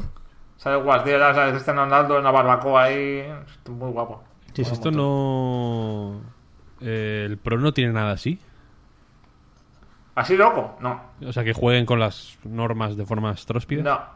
No, no, no. no. Porque- El, pro, el pro es como muy. Está un poco encorsetado, ¿no? Es como yo soy la simulación, yo soy el fútbol, ¿sabes? Haciendo un ejercicio nostálgico, volviendo atrás de nuevo. mm, Esta temporada va a ser nostálgica porque es la décima, ¿no? Y estamos blandos. Eh, me acuerdo de una vez cuando el pro empezaba ya ahí como a, a, a tropezar más de la cuenta, cuando la cosa se empezaba a desmoronar, el castillo de naipes. Eh, recuerdo que hablamos como de, de- en plan, el pro molaría que, que, que pusieran a los jugadores con disfraces de Mega Man y de y hacer el loco y que el- y que hubiera modos de juego así más party para ofrecer algo claramente distinto a lo que ofrece FIFA, ¿no? Que es entiendo que el, que el si no el mayor realismo en el juego, digamos, sí desde luego en tener todos los jugadores reales, ¿no? Y ser más la experiencia de fútbol de oficial, por así decirlo. Y me esperaba que algo así, que, me- que ya digo que me mola un montón, lo hiciera antes Pro que FIFA, fíjate. Sí, pues no, ¿eh? De hecho, bueno, mi conclusión de análisis que he publicado hoy en, en es que, que el Pro Evolution es la simulación del fútbol y el FIFA es la simulación del espectáculo del fútbol. De todo lo que rodea, de todas las... Por ejemplo, hay, una cosa que me llama mucho la atención, es que el año pasado Cristiano Ronaldo metió un gol de chilena en Champions contra la Juventus, que dio la vuelta al mundo, en cuartos de final, creo que fue. Y ahora de golpe, por casualidad o no, en el FIFA todos los delanteros intentan la chilena cada 2x3. Súper- su- Entonces, como que se fijan mucho en estas cosas, ¿no? En cosas que pasan en el fútbol para llevarnos al, al juego, pero han, han, han desechado la idea ya de ser un juego realista de fútbol. O sea, FIFA es el ping-pong este, los pases mm, con precisión de láser, los, los para arriba y para abajo, pero son divertidos, ¿no? Y al final están funcionando y han dicho, bueno, pues ¿por qué nos vamos a complejar con esto y vamos a hablar de realismo si no es lo que necesitamos, ¿no? Ellos alcanzan el realismo a través de eso, de buena fuerza bruta, comprando licencias, imitando animaciones, imitando celebraciones y no y ya está, eso, eso apuesta. Es, a mí me da la sensación de siempre de que, de que si el pro coge el fútbol y lo copia, el FIFA tiene una, un estilo de juego minimalista, una, una, ha inventado un juego de muñecos que se mueven para arriba y para abajo, se pasan un elemento, que puede ser una pelota o lo que sea, y encima le han puesto eh, la capa de fútbol, ¿no? La capa de disfraz de fútbol, ¿no? Claro. Eh, es, es una... eh, les he puesto la misma nota a los dos porque es que no tengo ni idea de qué, cuál es mejor, ¿sabes? Porque son tan... Son apuestas tan distintas ahora que, que ni siquiera están compitiendo entre sí ya, Sí, sí. ¿sabes? Sobre eso, Fran, para acabar te hago la, la pregunta que me gusta hacer casi siempre, hablando de notas. Eh, has puesto un 8 a los dos, decías, porque, bueno, volviendo al FIFA, que es el que toca hoy, pues es un juego que, claramente está bien, que es- está currado, que no... Que, que cuesta pedirle más, supongo. Pero si quisiéramos, por aquello de la ambición y de que venden lo que no está escrito, ¿cómo, cómo podría mejorar FIFA? Es decir, solo puede ir a lo horizontal y hablando de pues esas reglas casi de party game, lo del Battle Royale y demás. Se me ocurre que, por ejemplo, alguna vez se ha dicho, se podía integrar aquí el FIFA Street, ¿no? Que por separado no vende mucho y haciendo crecer la plataforma FIFA igual tiene más valor. O, o hay que ir a por los gráficos y retocarlos, o, se, o hay que cambiar el control. ¿Qué podría hacer Electronic para que pusieras un 9 el año que viene? Un 10. Yo creo que el camino, el camino lo tienen tomado para eso, ¿eh? Para, para o sea, para, para hacer ampliar la base, ¿no? Yo, yo creo que eso que eso le vendría muy bien al juego. mm, o sea, para mí un 9 ahora mismo el FIFA sería mejores gráficos, no, no mejores gráficos, sino más realistas. Es que es un poco difícil de explicar porque no es que no parezcan de verdad los jugadores, es que es que no es, no es posible confundir un partido de, de FIFA con, un- con una retransmisión deportiva. Cierto. ¿Sabes? No, no, no se parecen. Hay, algún, hay algo en los colores, en los brillos, en- no sé qué es exactamente, porque no es mi campo. Pero tú en cambio ves un NBA 2K y dices, me cago en Dios, esto, joder, cuidado, ¿no? O el Pro incluso, según cómo le da la Pro. luz, está más cerca el Pro que el FIFA. de- El Pro, yo, yo sospecho que es por algo relacionado con la iluminación, Sí, porque sí, sí. No- es- es el no que el Pro gana siempre, eh, con el motor este del Kojima. Eh, el Pro, bueno, jugando normal no tanto, pero hay, hay repeticiones, moviolas del Pro, Sí, sí. que es que se te va la puta olla y te crees realmente que, que- que- que es un partido de verdad, ¿no? Entonces en el FIFA me falta eso, porque no sé, es que no, no, no sé exactamente qué es lo que se podría mejorar a nivel gráfico para que se pareciese más, pero me falta eso. Los veo todavía plasticosos, los veo todavía sin vida, ¿no? Muñecos, no, no, no sé. Y luego aparte lo que decimos, ¿no? Me parece muy bien el cambio este que están tomando de ampliar el juego por los laterales, ¿no? De dejar el núcleo como está más o menos, hacer algunos tweaks y tal, hacer algunas cositas diferentes, pero ir añadiendo cosas, ir añadiendo el modo historia, que este año vuelve a estar con tres protagonistas diferentes, además. Eh, que, que es un poco anecdótico porque ya creo que no le está haciendo mucho caso. Yo no me lo he pasado ni siquiera al modo historia todavía, tengo a media. No, no se le está prestando mucha atención. Pero eso, el- las reglas locas estas, yo creo que mucha gente ha fantaseado con esto ya otras veces, lo, lo que decía Víctor, ¿no? Hace años ya lo decíamos, que habría estado guapo, ¿no? Y Joder, lo, me falta... lo- da- lo de los, los juegos, perdona Fran, los minijuegos del entrenamiento con los puntos y Eso las la medallas, eso está guapo, ¿eh? Sí, está guapo.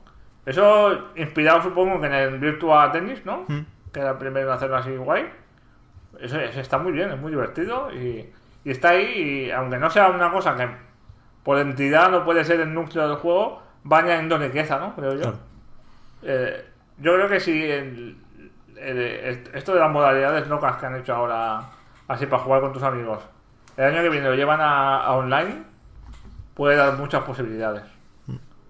Hay, hay un detalle, por cierto, que me ha gustado, que es que puedes mantener, puedes crear una especie de grupos en el, en el modo partida rápida.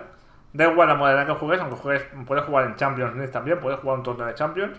Puedes crear eh, una especie de tabla de puntuación privada en la nube. Es decir, que si tú mañana vienes a mi casa, echamos unas partidas y quedamos 5 a 3, 5 victorias a 3, por ejemplo, la semana que viene voy yo a tu casa y podemos seguir con esa puntuación, ¿sabes? O, o- o tenerla en cuenta, ¿sabes? Y eso está guapo, ¿no? Con los piques de amigos y tal, a ver quién ha ganado más partidos y tal, ¿sabes? Está bien. Tiene, tiene detallitos interesantes. Tiene el detalle de que eh, ahora puedes amontonar las cartas del fútbol de una manera más sencilla. Tiene detalles de que cuando vas a. Cuando el cursor cambia de jugador, ahora sabes qué jugador estás jugando, pero sabes cuál va a ser el siguiente, con otro simbolito. Cuál es el siguiente que va que vas a controlar si le das al botón de, de cambiar de jugador, ¿no? Y, y el, el, el radar que sale abajo es un pequeño mapita del estadio, del map, del Sí. campo con, con los jugadores hechos puntitos. Hasta ahora eran todos bolitas de diferente color, ¿no? De, color de, de cada equipo, ¿no? Y a veces si los colores se parecían mucho se confundían un poco. Entonces, ¿qué han hecho este año? Un equipo es bolita y el otro equipo son triangulitos.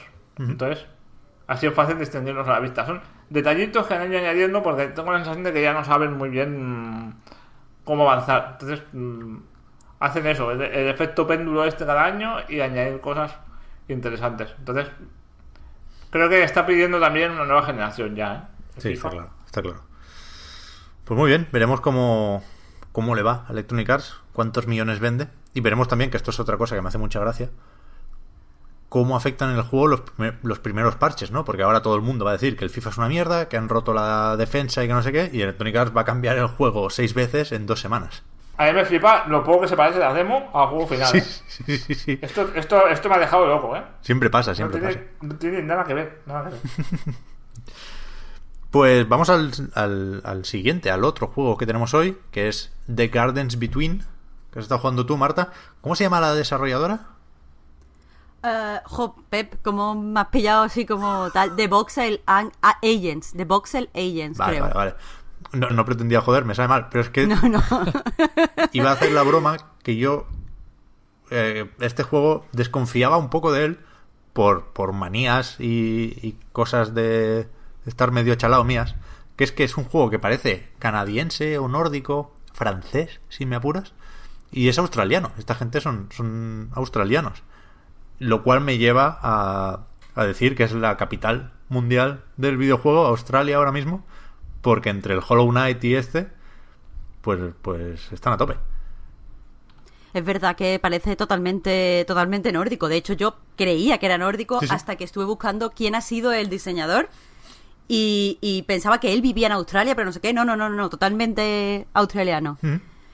Eh, y nada, eso, tío, que tenía muchas ganas de hablar del juego aquí en el podcast porque en el análisis como que no me quedé yo satisfecha de haber podido expresar bien lo que quería. Entonces me estoy quitando una espinita en realidad. Eh, pues nada, eh, The Garden Between es como es un juego de puzzle y ya está. Solo, solo tiene puzzles, no tiene ni exploración, ni es de aventura, ni tiene acción, solo tiene los puzzles. Pero es un juego mm, muy agradable y no agradable en el sentido de digo agradable porque como eufemismo de malo como eufemismo de regulino. Eh, no, es totalmente agradable. Está pensado para ser agradable. Entonces tiene una música así como muy, muy tranquila, muy, muy bonita, muy inmersiva. Lo, mm, o sea, el diseño el diseño visual me refiero, es precioso, es muy, muy, muy, muy bonito. Además está lleno de, de detallitos. Y, y después pues tiene una historia también así un poco triste, pero también muy, muy sencilla, pero no sé, que es fácil meterse. Y nada, el juego va de que somos dos amigos, un chico y una chica. Eh, tenemos una introducción mm, que es un, un pispa, o sea, son dos segundos en los que lo vemos en una casa del árbol. Entre, o sea, eh, se ve que son vecinos. Uno vive en una casa, la otra vive en la casa de enfrente, las típicas casas estas americanas que en medio tienen como un jardincito y que los vecinos se ven así de cuarto a cuarto por la ventana. O sea, como que se ha visto eso en mil películas.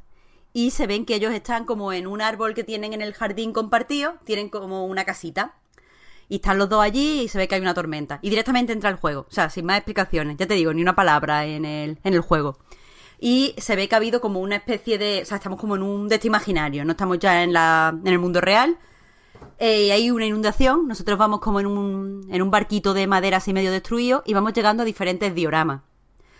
El- la meta del juego es en cada diorama llegar, coger una luz con un candil. eh, la chica lleva un candil, pues tenemos que iluminarlo y llevar esta luz hasta la, la parte de arriba y ponerlo en una especie de base. Una vez que tú haces eso, has terminado el diorama, del diorama sale esa luz hacia el cielo y te, te da, te da, o sea, en la, en las estrellas pues se dibuja o un objeto o la habitación de una casa. Pues claro, los dioramas son representativos de cosas, están así medio destrozados, pero representan algo. Por ejemplo, llegas a uno y te encuentras pues como una televisión medio rota, con un teléfono descolgado que te sirve para subir, un montón de maderas, y cuando lo resuelves pues te han dado la habitación que es la sala de estar.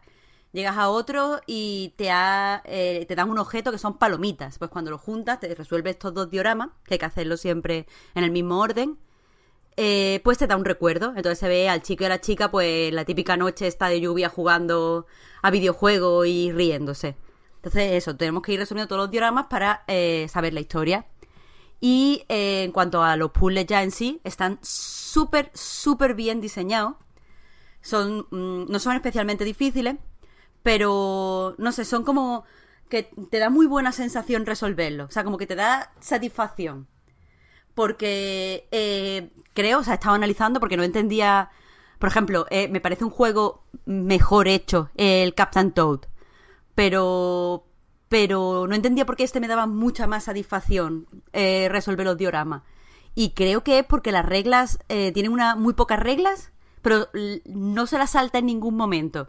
Ni, ni las retuerce de manera que parezcan algo nuevo, sino que se que va todo el juego, que es cortísimo. Yo lo hice entre hora y media, pero estuve mucho, mucho, mucho tiempo atascada en uno porque soy tonta, o sea, porque ya llevaba mucho jugando y no y como que había perdido ya un poco el de este de pensar, lo dejé y ya lo volví a resolver, ya digo que no son difíciles. Eh, son de eso, tres horas, dos horas, es muy rapidillo. Pero eso, los puzzles son se, se resuelven del, del tirón y con muy pocas mecánicas. O sea, tú no controlas los personajes, tú controlas la línea temporal. Entonces, si tú adelantas la línea temporal, los personajes empiezan a subir por el diorama andando. Si la, mm, o sea, si le das a la línea temporal hacia atrás, los personajes vuelven hacia atrás. La chica, ya os digo, lleva el candil y lo único que puede hacer es soltarlo a lo mejor en un sitio para pasar por algún lado donde no se pueda pasar con el candil y cogerlo en otro lado eh, y ya está. Y el chico lo que puede hacer es interaccionar con palanquitas. Y cuando interacciona con una palanca, el tiempo se para para ellos, pero no para el diorama.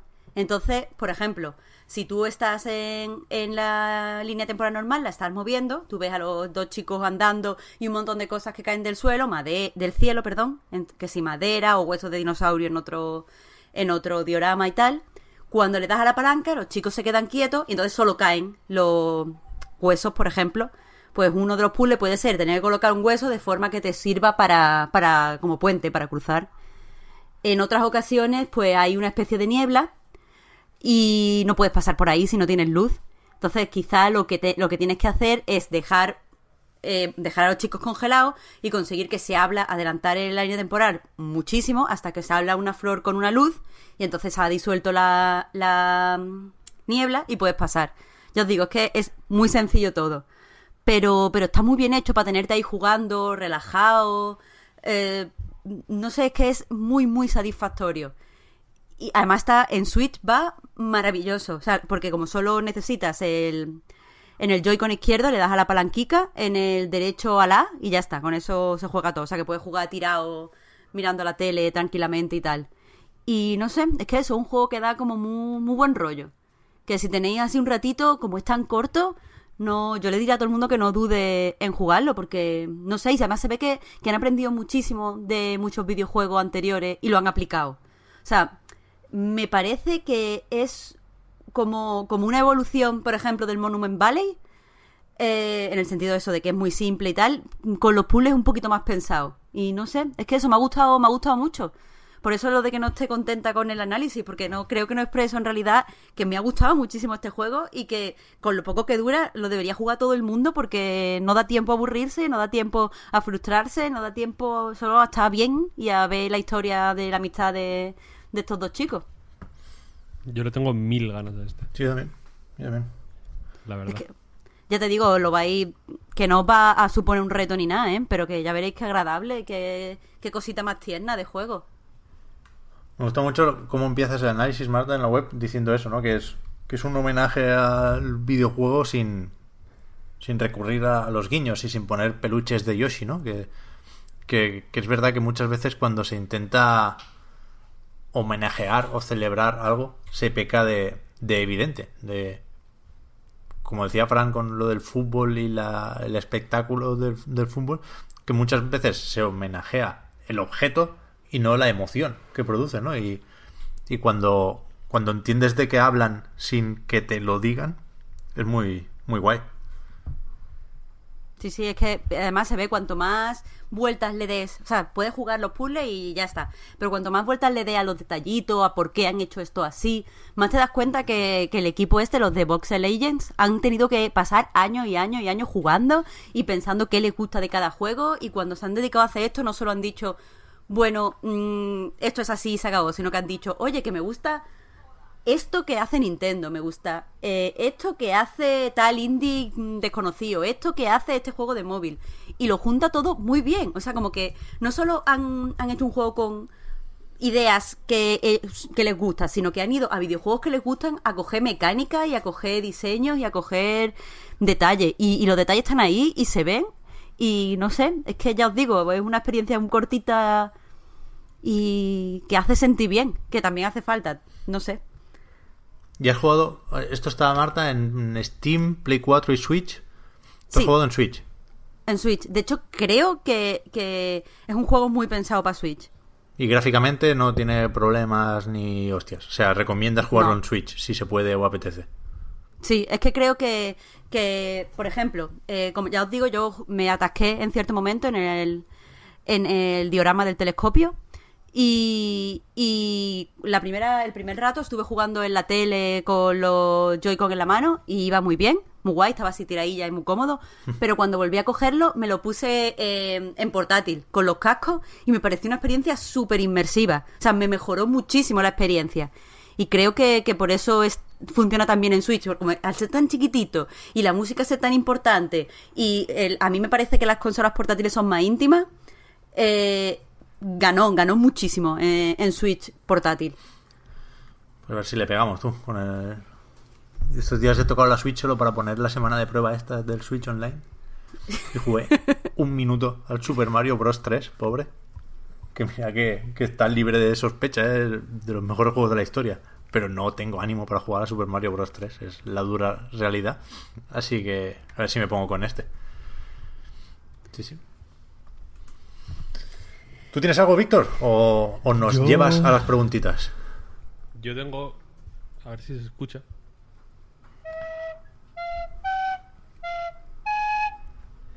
Una flauta dulce. Ah, pero ¿la has El peor instrumento del mundo. Llevo todo el podcast con ella en la mano, deseando tocarla y he, decidido... Esa es la, la sintonía ahora de pasar las preguntitas. Muy ¿Cómo bien. lo veis? Joder, muy bien. El jingle. muy Yo bien. pensé que le habías dado al como a un vídeo o a un audio con el móvil al lado del micro. No, no, no, no, era...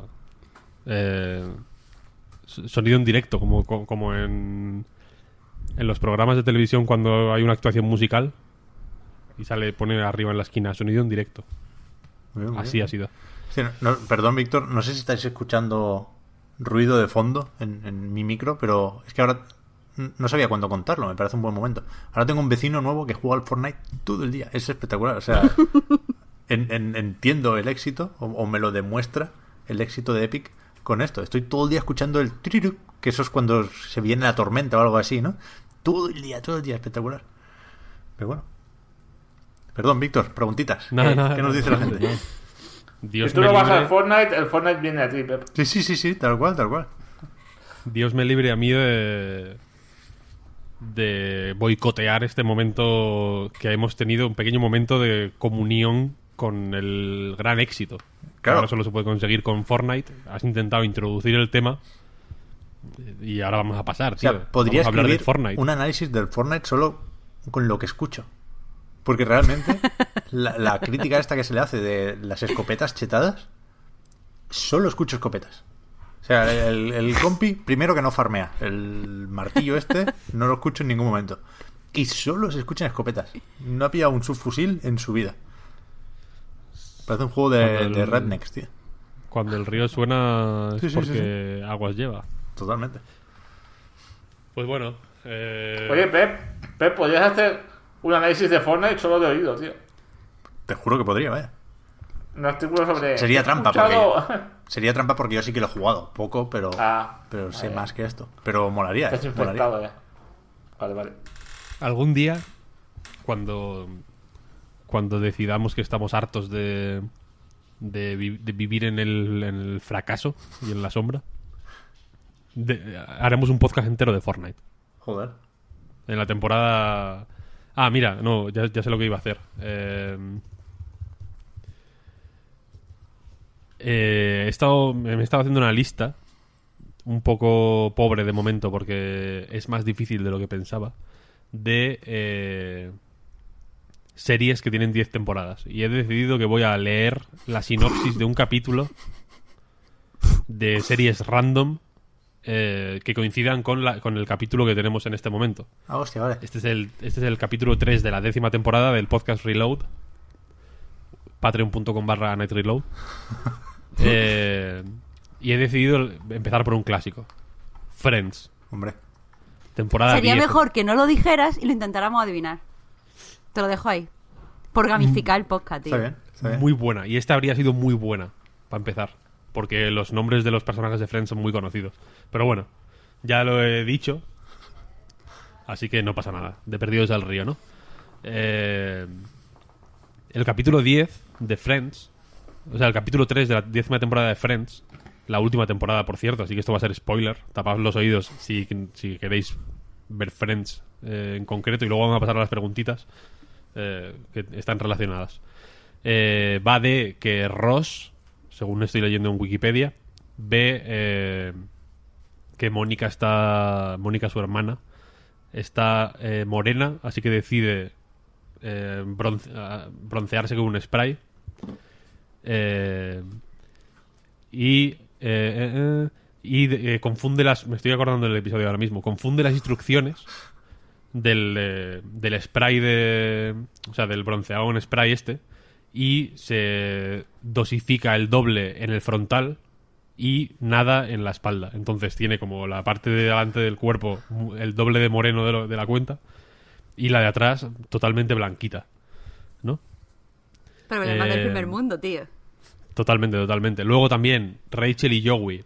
Si alguien está viendo Friends ahora mismo, Rachel y Joey son simplemente amigos, apenas se hablan, de hecho, bueno, son del mismo grupo, pero tampoco tienen una relación muy íntima, pero en esta décima temporada eh, los guionistas ya estaban probando las últimas combinaciones posibles entre los personajes, entonces estaban como medio enrollados. Rachel, que es un personaje que ha estado como toda la serie con Ross ahí, que si me caso, que si me divorcio, que si no sé qué, que si tenemos un hijo, no sé cuál. Eh, entonces como que deciden llevar la relación eh, al próximo nivel y pero al final como que no funciona y deciden eh, ser amigos nada más y eh, por lo que leo Mónica y Phoebe intentan eh, cut out no sé qué no sé qué como ignorar no sé qué significa cut out en inglés Putos Eh, a phrasal un- verbs, tío. Sí, no sé qué significa. Bueno, algo. Deciden cut out suena como algo negativo, como de dejar de lado o algo así, ¿no? Podemos imaginar. Eh, a una mm, desagradable vieja amiga eh, que viene de visita de Inglaterra. Entonces, y esto les, les recuerda a un momento en el que Phoebe eh, intentó eh, cut out, no sé, no sé, int- intentó ignorar o algo así, no sé exactamente lo que es, a Mónica años antes, ¿no? Bien, dicho esto, eh, las preguntitas. Hace como Álvaro una hora que has, Fernández. que has interpretado en directo la melodía, ¿eh? La sintonía Ya, ya, ya, de las preguntitas. Bueno, pero ah, la gente se acuerda, hombre. Álvaro Fernández García nos dice, ¿cuánto tiempo tiene que pasar antes de poder hacer spoilers? Esa gran pregunta. Pero mi pregunta es, esa era una pregunta que reproduce de alguien, es una pregunta que suele hacer. Su pregunta es la siguiente. Al establecer un tiempo, ¿no estamos obviando que detrás nuestra vienen generaciones que aún no saben de la existencia de X productos y que también tienen derecho a disfrutarlos como nosotros lo hicimos? Muy en contra de eso. Yo también.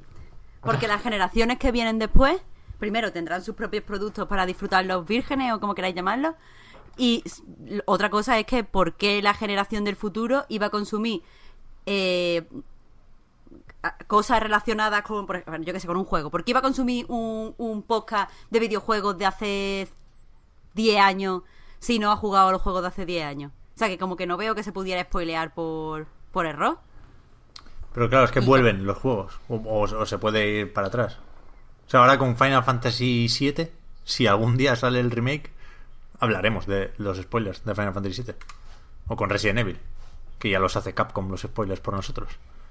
Pero no sé, igualmente ellos tienen sus propios productos culturales, Claro, claro, tienen- claro. se tiene que levantar la vedette y, lo- y los críticos culturales tenemos derecho a hablar de lo que de lo que queramos y a analizar, sobre todo, a crear contenido. Yo creo que avisan, avisando antes no pasa nada. ¿no? Es que tampoco es tan difícil de avisar, en realidad. No sé. Oye, voy a soltar spoilers, tal, y comentas cosas, ¿no? No sé. Es que es, que es por un tema de, de, empatía, ¿eh? Más que nada.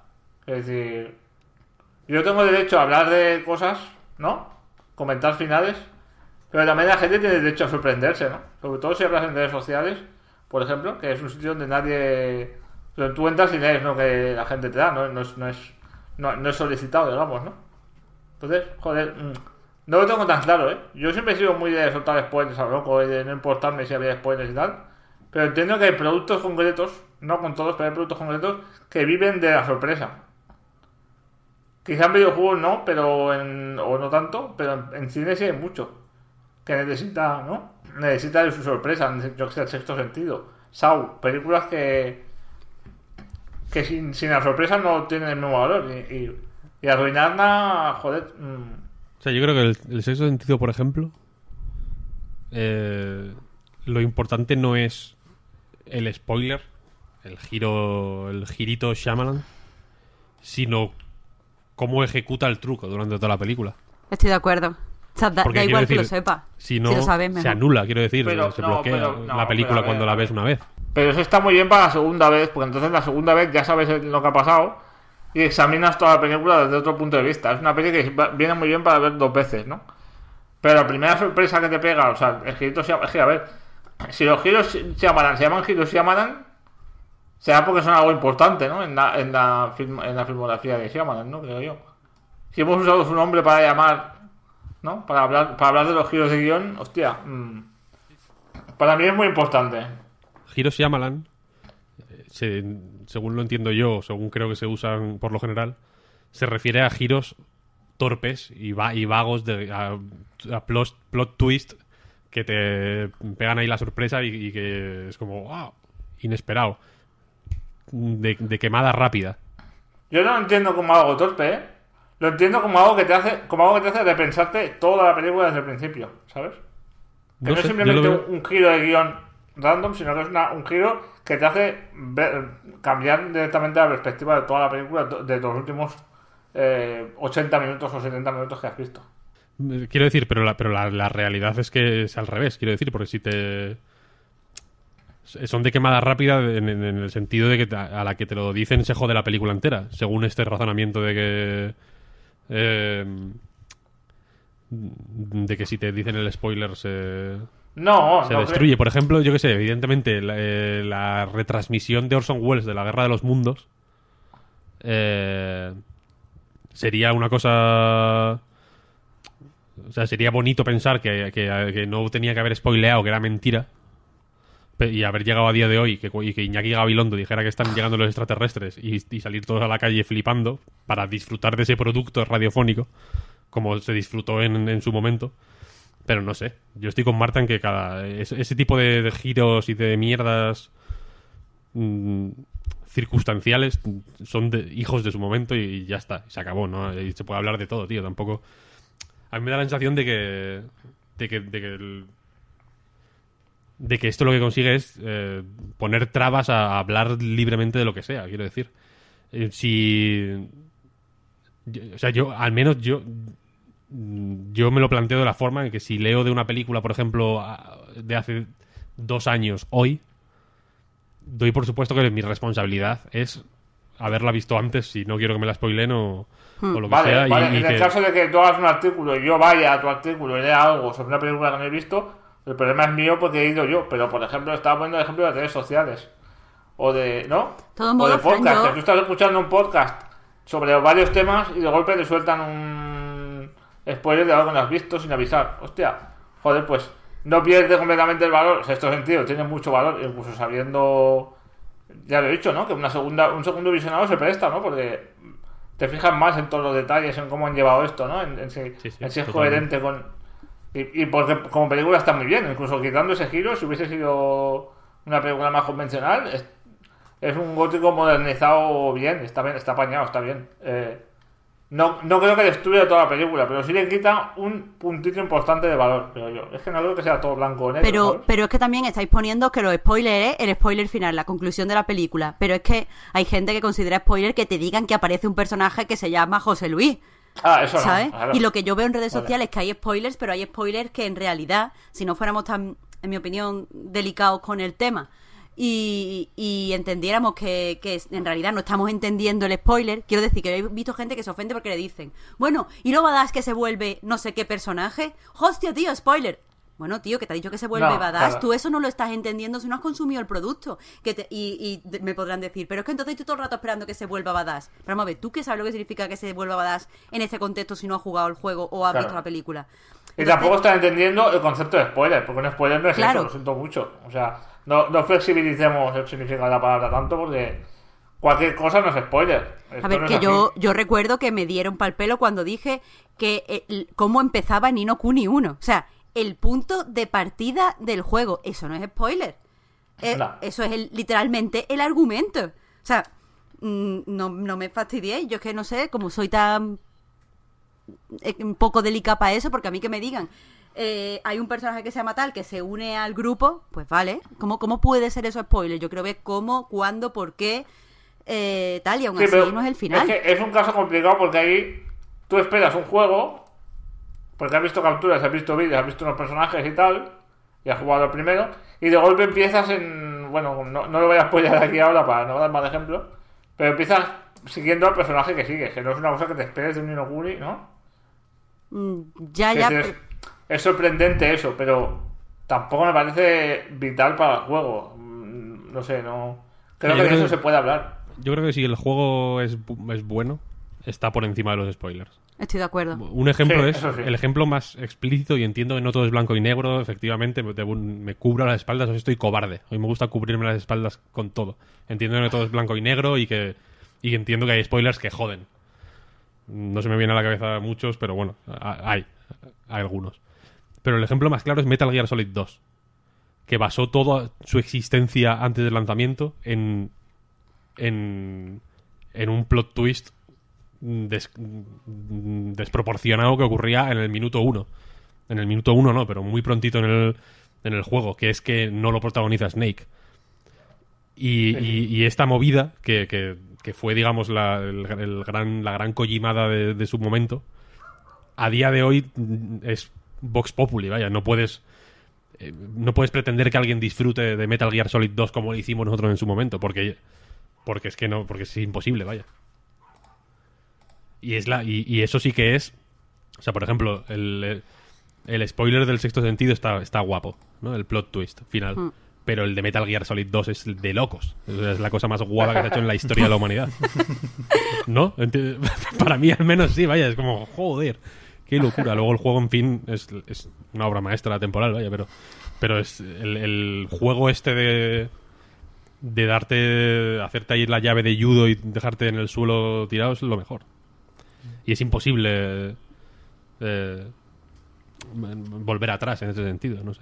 Yo, yo entiendo que es, que es un tema complicado lo de spoilers y que sale mucho en preguntitas, por ejemplo, que hemos hablado alguna vez de si lo de contar el principio es spoiler o no, porque es verdad que las desarrolladoras, sobre todo últimamente, juegan a intentar sorprender con el principio, no empezar los juegos como uno supondría.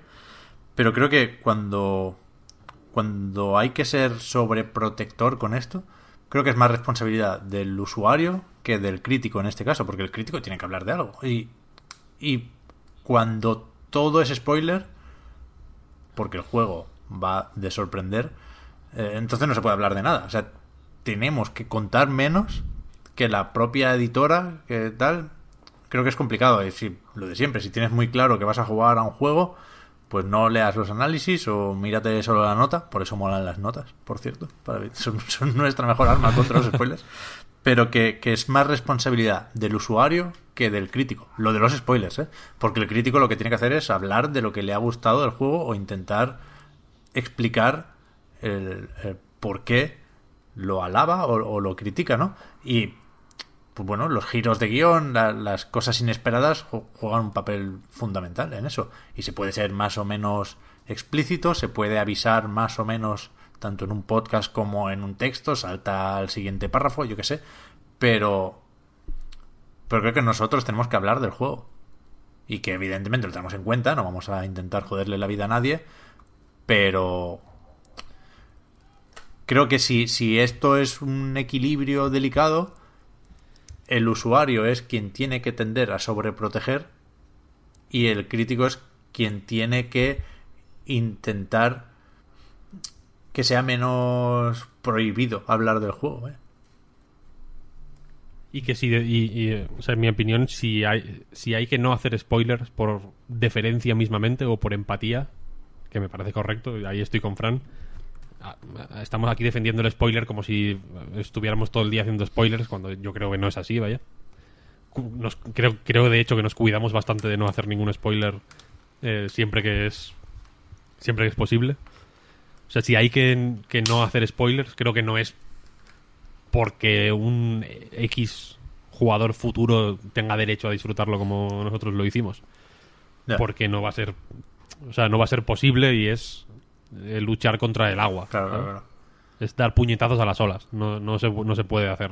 No, no. O sea, no. en- eh, creo que es un, un punto de partida que, que, que es- lleva a frustraciones constantes porque, porque es imposible. Pues venga, siguiente, que ya nos han comido otra sección los putos spoilers, tío. Putos spoilers. Eh, Rafael Aliaga dice: Hola amigos, ¿qué creen que hace falta para que el videojuego tenga más presencia en los medios generalistas? Saludos y un fuerte abrazo. La picha de Donald Trump. lo La, lo el pene de Donald Trump era justo lo que, lo que necesitábamos. Se- eh, no, a ver, miembros sexuales de, de líderes mundiales, ¿no? Por ejemplo. ¿Mm? Dinero, ¿no? Yo creo que, que sería edu- porque hemos hecho una, distinci- una distinción, en mi opinión artificial, entre, entre redactores o periodistas culturales de otros tipos de medios, en plan cine, serie, música, y los periodistas culturales de videojuegos. O sea, como que estamos separados. Y es difícil que un redactor que, está, que le da igual a lo mejor escribir de tele o de series o tal, de repente te saca un artículo de videojuego. Creo que lo que deberíamos empezar a hacer es los de videojuegos, intentar escribir de otros eh, en otros medios sobre otros productos culturales y los que ya están en otros medios, mm, yo qué sé, eh, Diario Cultura, por poner un medio así y tal, empezar a escribir de videojuegos, empezar a formarse de videojuegos. Pero para que hagan eso, creo que de parte de la audiencia se necesita no ser tan estricto. O sea, si ahora de repente viene mm, cualquier periodista de la sección de cultura de, digo al azar, eh, no me estoy refiriendo a nadie ni una indirecta, del país, de la cultura normal, y te saca un artículo de videojuegos, no, empe- no empezar a pedirle los carnets, no decirle, pero si es que tú no has jugado nunca, ahora va a escribir de cultura a saber cuántos videojuegos. No, hay que aceptar que es un producto cultural y que lo analizan periodistas culturales y no empezar a hacer separaciones absurdas. Eso creo yo. Hay como, hay como un elitismo ahí en, en, en la prensa de videojuegos. Como, bueno, en, en los videojuegos en general, como que de- si no te has pasado todos los juegos de. ¿Sabes? De los últimos tre- 20 años, no tienes que- no puedes escribir de videojuegos, ¿no? No, no sea por hecho el pozo teórico ese, ¿no? Y el conocimiento previo, ¿no? Como un crítico de cine espera que haya visto mm, las cosas más importantes, pero no tiene por qué. O sea, una, una película funciona más o menos sola, ¿no? Tú puedes hablar de referentes y influencias y tal, ¿no? Pero son como, como medios que, que, que por sí mismos ya, ya funciona cada obra, ¿no? Digamos, y se puede hablar de ella sin, sin tener que acreditar nada, ¿no? Como que los videojuegos antes tienes que haber jugado mucho, ¿no? Se supone. No, pero, no sé, no pero sé. a ver, yo pienso que eh, igual que en el cine se aceptan diferentes maneras de enfrentarse a la crítica de una película. Quiero decir, hay gente que es verdad que te dice, te empieza a soltar referencias de en una peli de 1950 ya sale un detective como este y hay una víctima parecida en 1970 y eso se acepta como crítica, nos parece bien, pero yo he visto críticas que se basan en cómo me divertí haciendo esto o esta saga de terror en realidad es una alegoría de tal. Y para eso no tienes que haber visto 50.000 películas. Y yo creo que eso también se puede hacer en los videojuegos. Yo qué sé, hoy que he hablado del de Garden Betweens, eso lo puede jugar y decir, eh, se nota que rebosa amor por los videojuegos, como he dicho yo, y poner ejemplos de otros juegos a los que me recuerdan cosas, pero también estaría bien si un redactor o redactora de un medio cultural generalista dijera, me gusta este juego porque la música es bonita y me he divertido mucho haciendo los puzzles. Y no deberíamos ir a esa, mm, ese periodista o periodista, o sea, tío o tía periodista, y decirle, venga, no, pero ¿a qué ha jugado antes? Pues no ves que se parece a este juego, pues no sé qué. Mm. O sea, creo que hay una di- división muy artificial y para que los videojuegos terminen de ser un producto cultural totalmente aceptado, tenemos que empezar cambiando los periodistas y el público a la vez. También hay que mirar cómo puedes convencer, porque creo que es a donde va dirigida la pregunta en realidad. Más bien a cómo convences a la gente que no le interesan los videojuegos de que los videojuegos son algo importante que debe formar parte de, de, de la prensa generalista, ¿no? enseñándoles que ya están jugando a videojuegos. Porque es que el problema es que yo conozco a un montón. eh, pero esto no, no quiero que, que sea despectivo, es porque quizás es lo que menos se espera que jueguen a videojuegos. Pero yo conozco un montón de señoras mayores, entre, o sea, y de mediana edad, en plan 40, 50, 60 años, que juegan diariamente a videojuegos. Pero les hemos dicho que esos no son videojuegos. O sea, yo, yo he visto que, que mi suegra y su amiga juegan de verdad, yo que sé, a juegos de simuladores de granja en el móvil, y juegan a arcades sencillitos en el móvil, y juegan a, yo que sé, a World with Friends, por ejemplo. Juegan diariamente, pero si les decimos, eso no son videojuegos, pues ellas van a pensar que no juegan a videojuegos y que videojuego es una, ir en primera persona con una pistola matando gente. Entonces, eh, para que vean que les interesan los videojuegos, tenemos que decir, pero es que ya estás jugando a videojuegos. Y el videojuego que estás jugando es un videojuego como cualquier otro videojuego. Es que el, mm, es el elitismo. Quizás hay mucha gente que no entra en los videojuegos porque percibe cierto elitismo o cierta necesidad de, de, o sea, de tener que validar el decir que te gustan los videojuegos. Y es como menos ceremonioso, ¿no? Tú instalas un juego en el móvil y juegas. Y, y Hmm. para ver una película, pues, o vas al cine y ves una película. O abres un libro y te, y te metes en, en la historia. No, es como, como que a nivel social, cultural en general, es menos ceremonioso, ¿no? Es menos, menos cultura, de alguna manera, ¿no? La, man- la manera de, de, de abordarlo, ¿no? También tengo la sensación, a lo mejor aquí estoy equivocado, ¿eh? Pero tengo la sensación de que los medios, los medios de cultura general, digamos, de cultura tradicional, vamos a llamarlo así, los periodistas vienen del periodismo y han hecho, o sea, han estudiado periodismo y luego se han especializado en cultura. Y en videojuegos tengo la sensación de que mucha gente, mm, como yo, por ejemplo, venimos de jugar a juegos y ya está. Luego hemos aprendido las cosas del periodismo y de la crítica y tal, ¿no? Eh, creo que, hay- que está menos profesionalizado, ¿no? La, prensa de videojuegos. Que se tira más por pillar a... Ahora supongo que cada vez menos, ¿no? Pero hace unos años las, las revistas famosas de internet eran pillar a gente, chavales que, que trabajasen barato y ya está. No, no tenía nada que ver ni tu capacidad para escribir, o no mucho, ni tu capacidad para, ni tus conocimientos de periodismo, ni de, Pero eso porque se valoraba más el que pudiera enseñar que tenía una estantería que no le cabían más juegos que el hecho de que supiera hacer un texto, que yo no creo que tú necesites, que nadie necesite ser periodista para hacer un buen texto. No, no, claro, claro, claro. Pero igual que pienso que tú no necesitas ser periodista para hacer un buen texto, pienso que tú no necesitas ser un pro gamer con 350 millones de años a tu espalda y más horas que, yo que sé, que más tú sales en jugar para poder escribir de videojuegos. Hmm. Lo que nos tenemos que relajar, creo yo.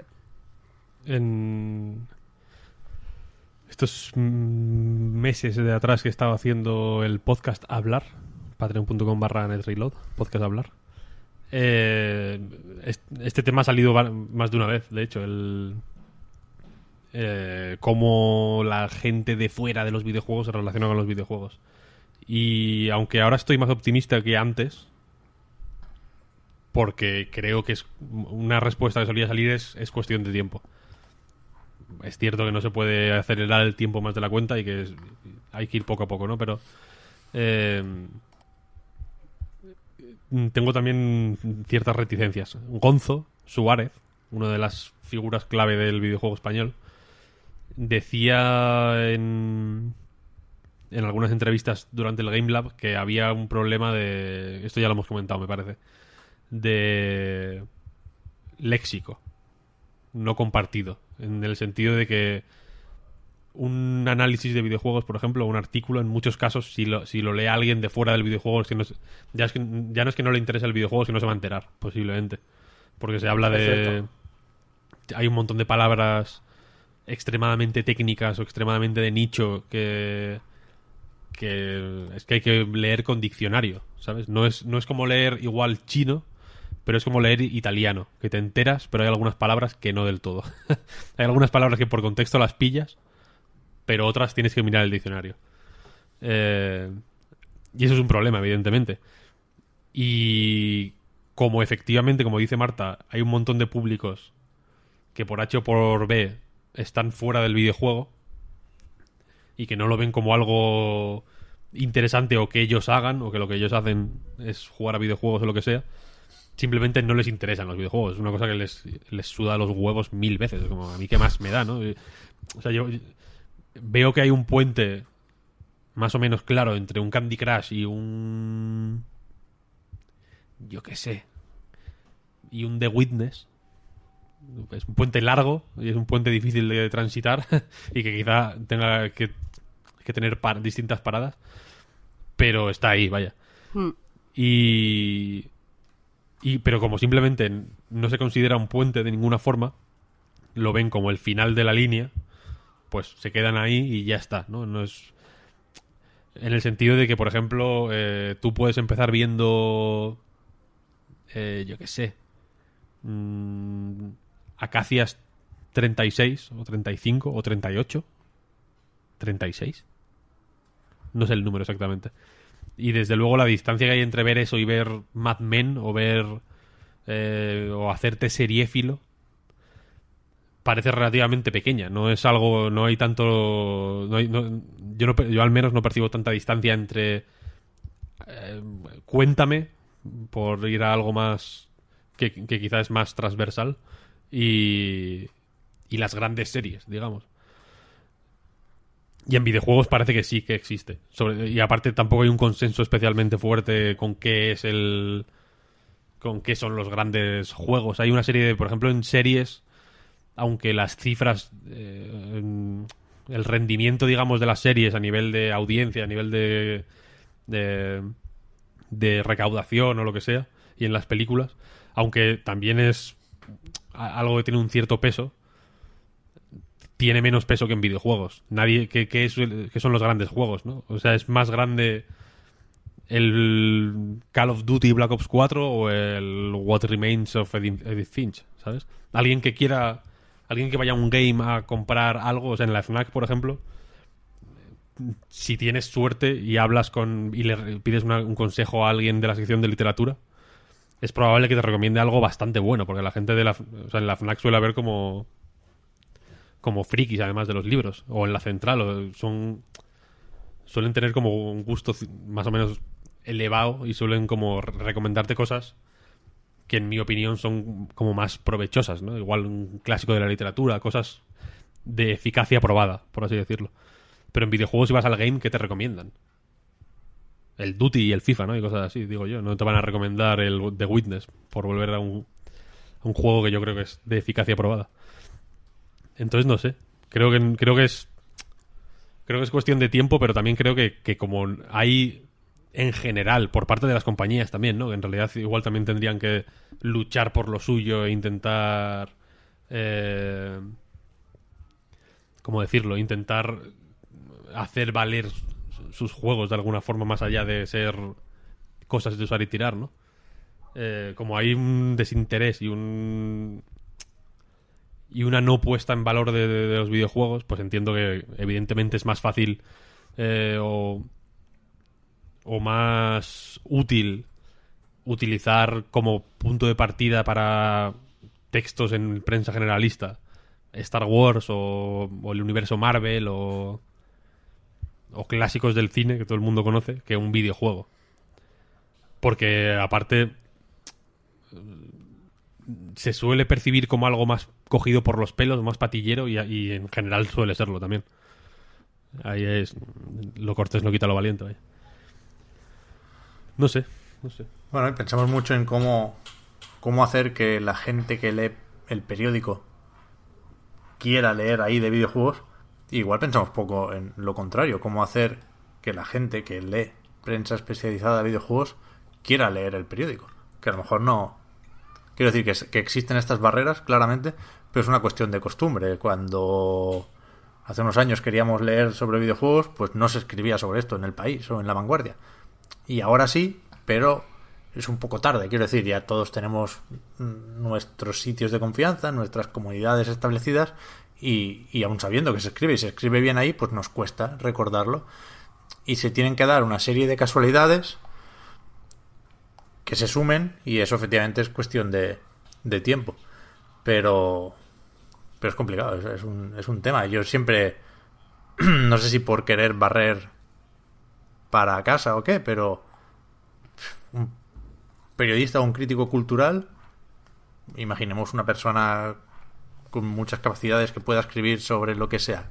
Yo, yo siempre quiero, quiero recordar esto porque creo que es importante. Le dicen, te vamos a pagar 40 pavos por la crítica. Antes de ponerte a escribir, ¿qué prefieres? ¿Ver una hora y media de película o tirarte 60 horas con el Red Dead Redemption 2? Pues si me vas a pagar igual, hijo mío, pues del tirón. O sea, hace es necesaria esa vocación y esas ganas. Hay que echarle más ganas para hablar de juegos que para hablar de cine. Y eso, pues a lo mejor, tradicionalmente te ha empujado a, a la prensa especializada. Pero bueno, son, son muchas cosas, realmente. En fin, vaya temas. Víctor, vaya preguntitas. ¿Hay algunas en plan de sí o no? De responder muy rápido. Eh, Sí, no, sí, no, sí, no. Eh, hay un, es que son todas. Hostia, son todas densas, ¿eh? La semana, la semana pasada dije que. Que las preguntas eran un, un poco así off topic y que no tenían mucha chicha. Y esta semana ha habido. Hostia. Se ha picado la gente, ¿eh? Si las, o sea, si las metes en un saco, pesa. El- una cosa mm, pesada. Hay una anónima que dice: ¿Quién es la persona más divertida que conoces? Hostia. Yo qué sé, Donald Trump.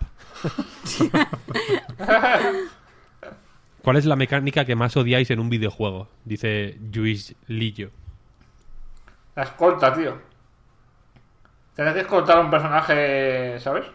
La escolta, odiosa. que te van a atacar los odios, los misiones. Más, venga, rápido, rápido. Que salga- esto tiene que salir de la tripa, no te podéis pensar. En, la batalla, en, la- en las batallas, cuando tienes la posibilidad de, de protegerte, es decir, de hacer defensa, pero es mucho mejor en realidad solamente ir para atrás y al final acabas nada más que luchando como te adelanta, da un poquito con la espada, da 32 pasos para atrás, te adelanta, da un poquito con la espada, da 32 pasos para atrás. Eso lo odio y me parece lo peor. Mal diseño de juegos. Mal diseño de batallas, tío. Yo estoy, esta semana tengo la lucha. Es que tengo el like dislike como siempre muy reciente porque lo grabamos ayer. No es exactamente una mecánica, es un diseño de puzzle. Bueno, podría ser una mecánica. De hecho, cuando se hace bien, es una mecánica que aguanta todo el juego, como en The Talos Principal. Pero odio lo de los espejos y los reflejos. O sea, mi última guerra es, es con eso. ¿Sabes? Lo de reflejar el- un haz de luz del sol o de donde coño venga y ir rebotando con espejos para abrir puertas. Eso me pone histérico. Mm, Yo cuál puedo odiar, cuál puedo odiar. Yo voy a estar, me, me sumo al, de forma aprovechada al carro de Marta. Efectivamente, la defensa mal utilizada me, me parece lo peor que puede haber en la vida. De hecho, a- a- juegos como Bloodborne, por lo menos lo que yo he jugado, que no me lo he pasado, me encontré con muchos enemigos que me los cargaba así, buscando maneras putas de cargármelos, ¿no? A mí es que me juego- avanzo hasta aquí, luego los atraigo hasta esta puerta y mientras me quedo en una puerta que no, no caben, le voy dando de hostias, ¿no? Todo así, todo juego así, Pero eso es porque tú no sabes jugar. seguramente. Porque cuando sabes, no tienes que hacerlo en ningún momento. Yo me refiero que no haya ningún momento en el que sea mejor eh, us- usar bien la defensa que, Claro. que hacer trampas. El Bloodborne sin parry, ¿no? Sería. Claro, claro, claro. El Bloodborne, cuando conoces las herramientas, digamos, es, es una gozada. Ayer estuve jugando a uno nuevo, no sé si, no sé si os sonará, se llama Bayonetta. Creo que van Sí, a sacar el sí. 3. Leí el otro día que iba muy, muy bien el desarrollo. A ver, Sí, por lo visto hay una segunda parte también, efectivamente. puede estar guay. Pero bueno, la cosa es que estoy en clímax infinito ahora. Que ahí no hay tiempo brujo, no hay nada. Es, es a pelo. Y, y me tocó un Alfheim que, que son dos... Los Durgas, no sé cómo se llaman, vaya, los que son como de fuego y de electricidad, vaya. Son que van en pareja siempre. Y es la hostia, porque ahí tienes que ir haciendo parry, esquivando correctamente, no... Aparte, si quieres conseguir una medalla en condiciones, tienes que. No puedes guarrear el, el sistema mucho. Y aparte, era eh, esos dos con 20 patadas y 20 puñetazos. Espectacular. Fantástico, fantástico. Pues muy bien, nos faltaba eso. Nos faltaba para poder terminar hablar de Bayonetta. Así que Random Bayonetta Reference. tachamos eso y recordamos que tanto el podcast Reload como a nightgames.com son proyectos que se mantienen gracias a vuestras generosas aportaciones en patreon.com barra a night reload y que para agradeceros ese apoyo tenéis ahora los patrons un ratito más de podcast en, la prórroga. Eh, al resto nos vemos la semana que viene, nos escuchamos la semana que viene. De nuevo, no sé muy bien lo que hay. Yo voy a traer Dragon Quest, me da igual todo lo demás. Estoy con, con Toriyama ya entre ceja y ceja. Y, y ya, ya veremos qué tenéis el resto.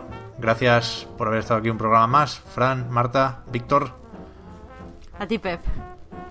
Danke and dich, Pitu. Uy, uy, uy, uy, uy, uy, uy, uy. Cuántas Es la referencias. cosa que más en serio me estoy tomando de mi vida actual. ¿eh? Cuántas referencias, cuántas cosas, madre mía. Bueno. Eso, gente. Hasta la semana que viene. Chao, chao. Hasta luego. Adiós.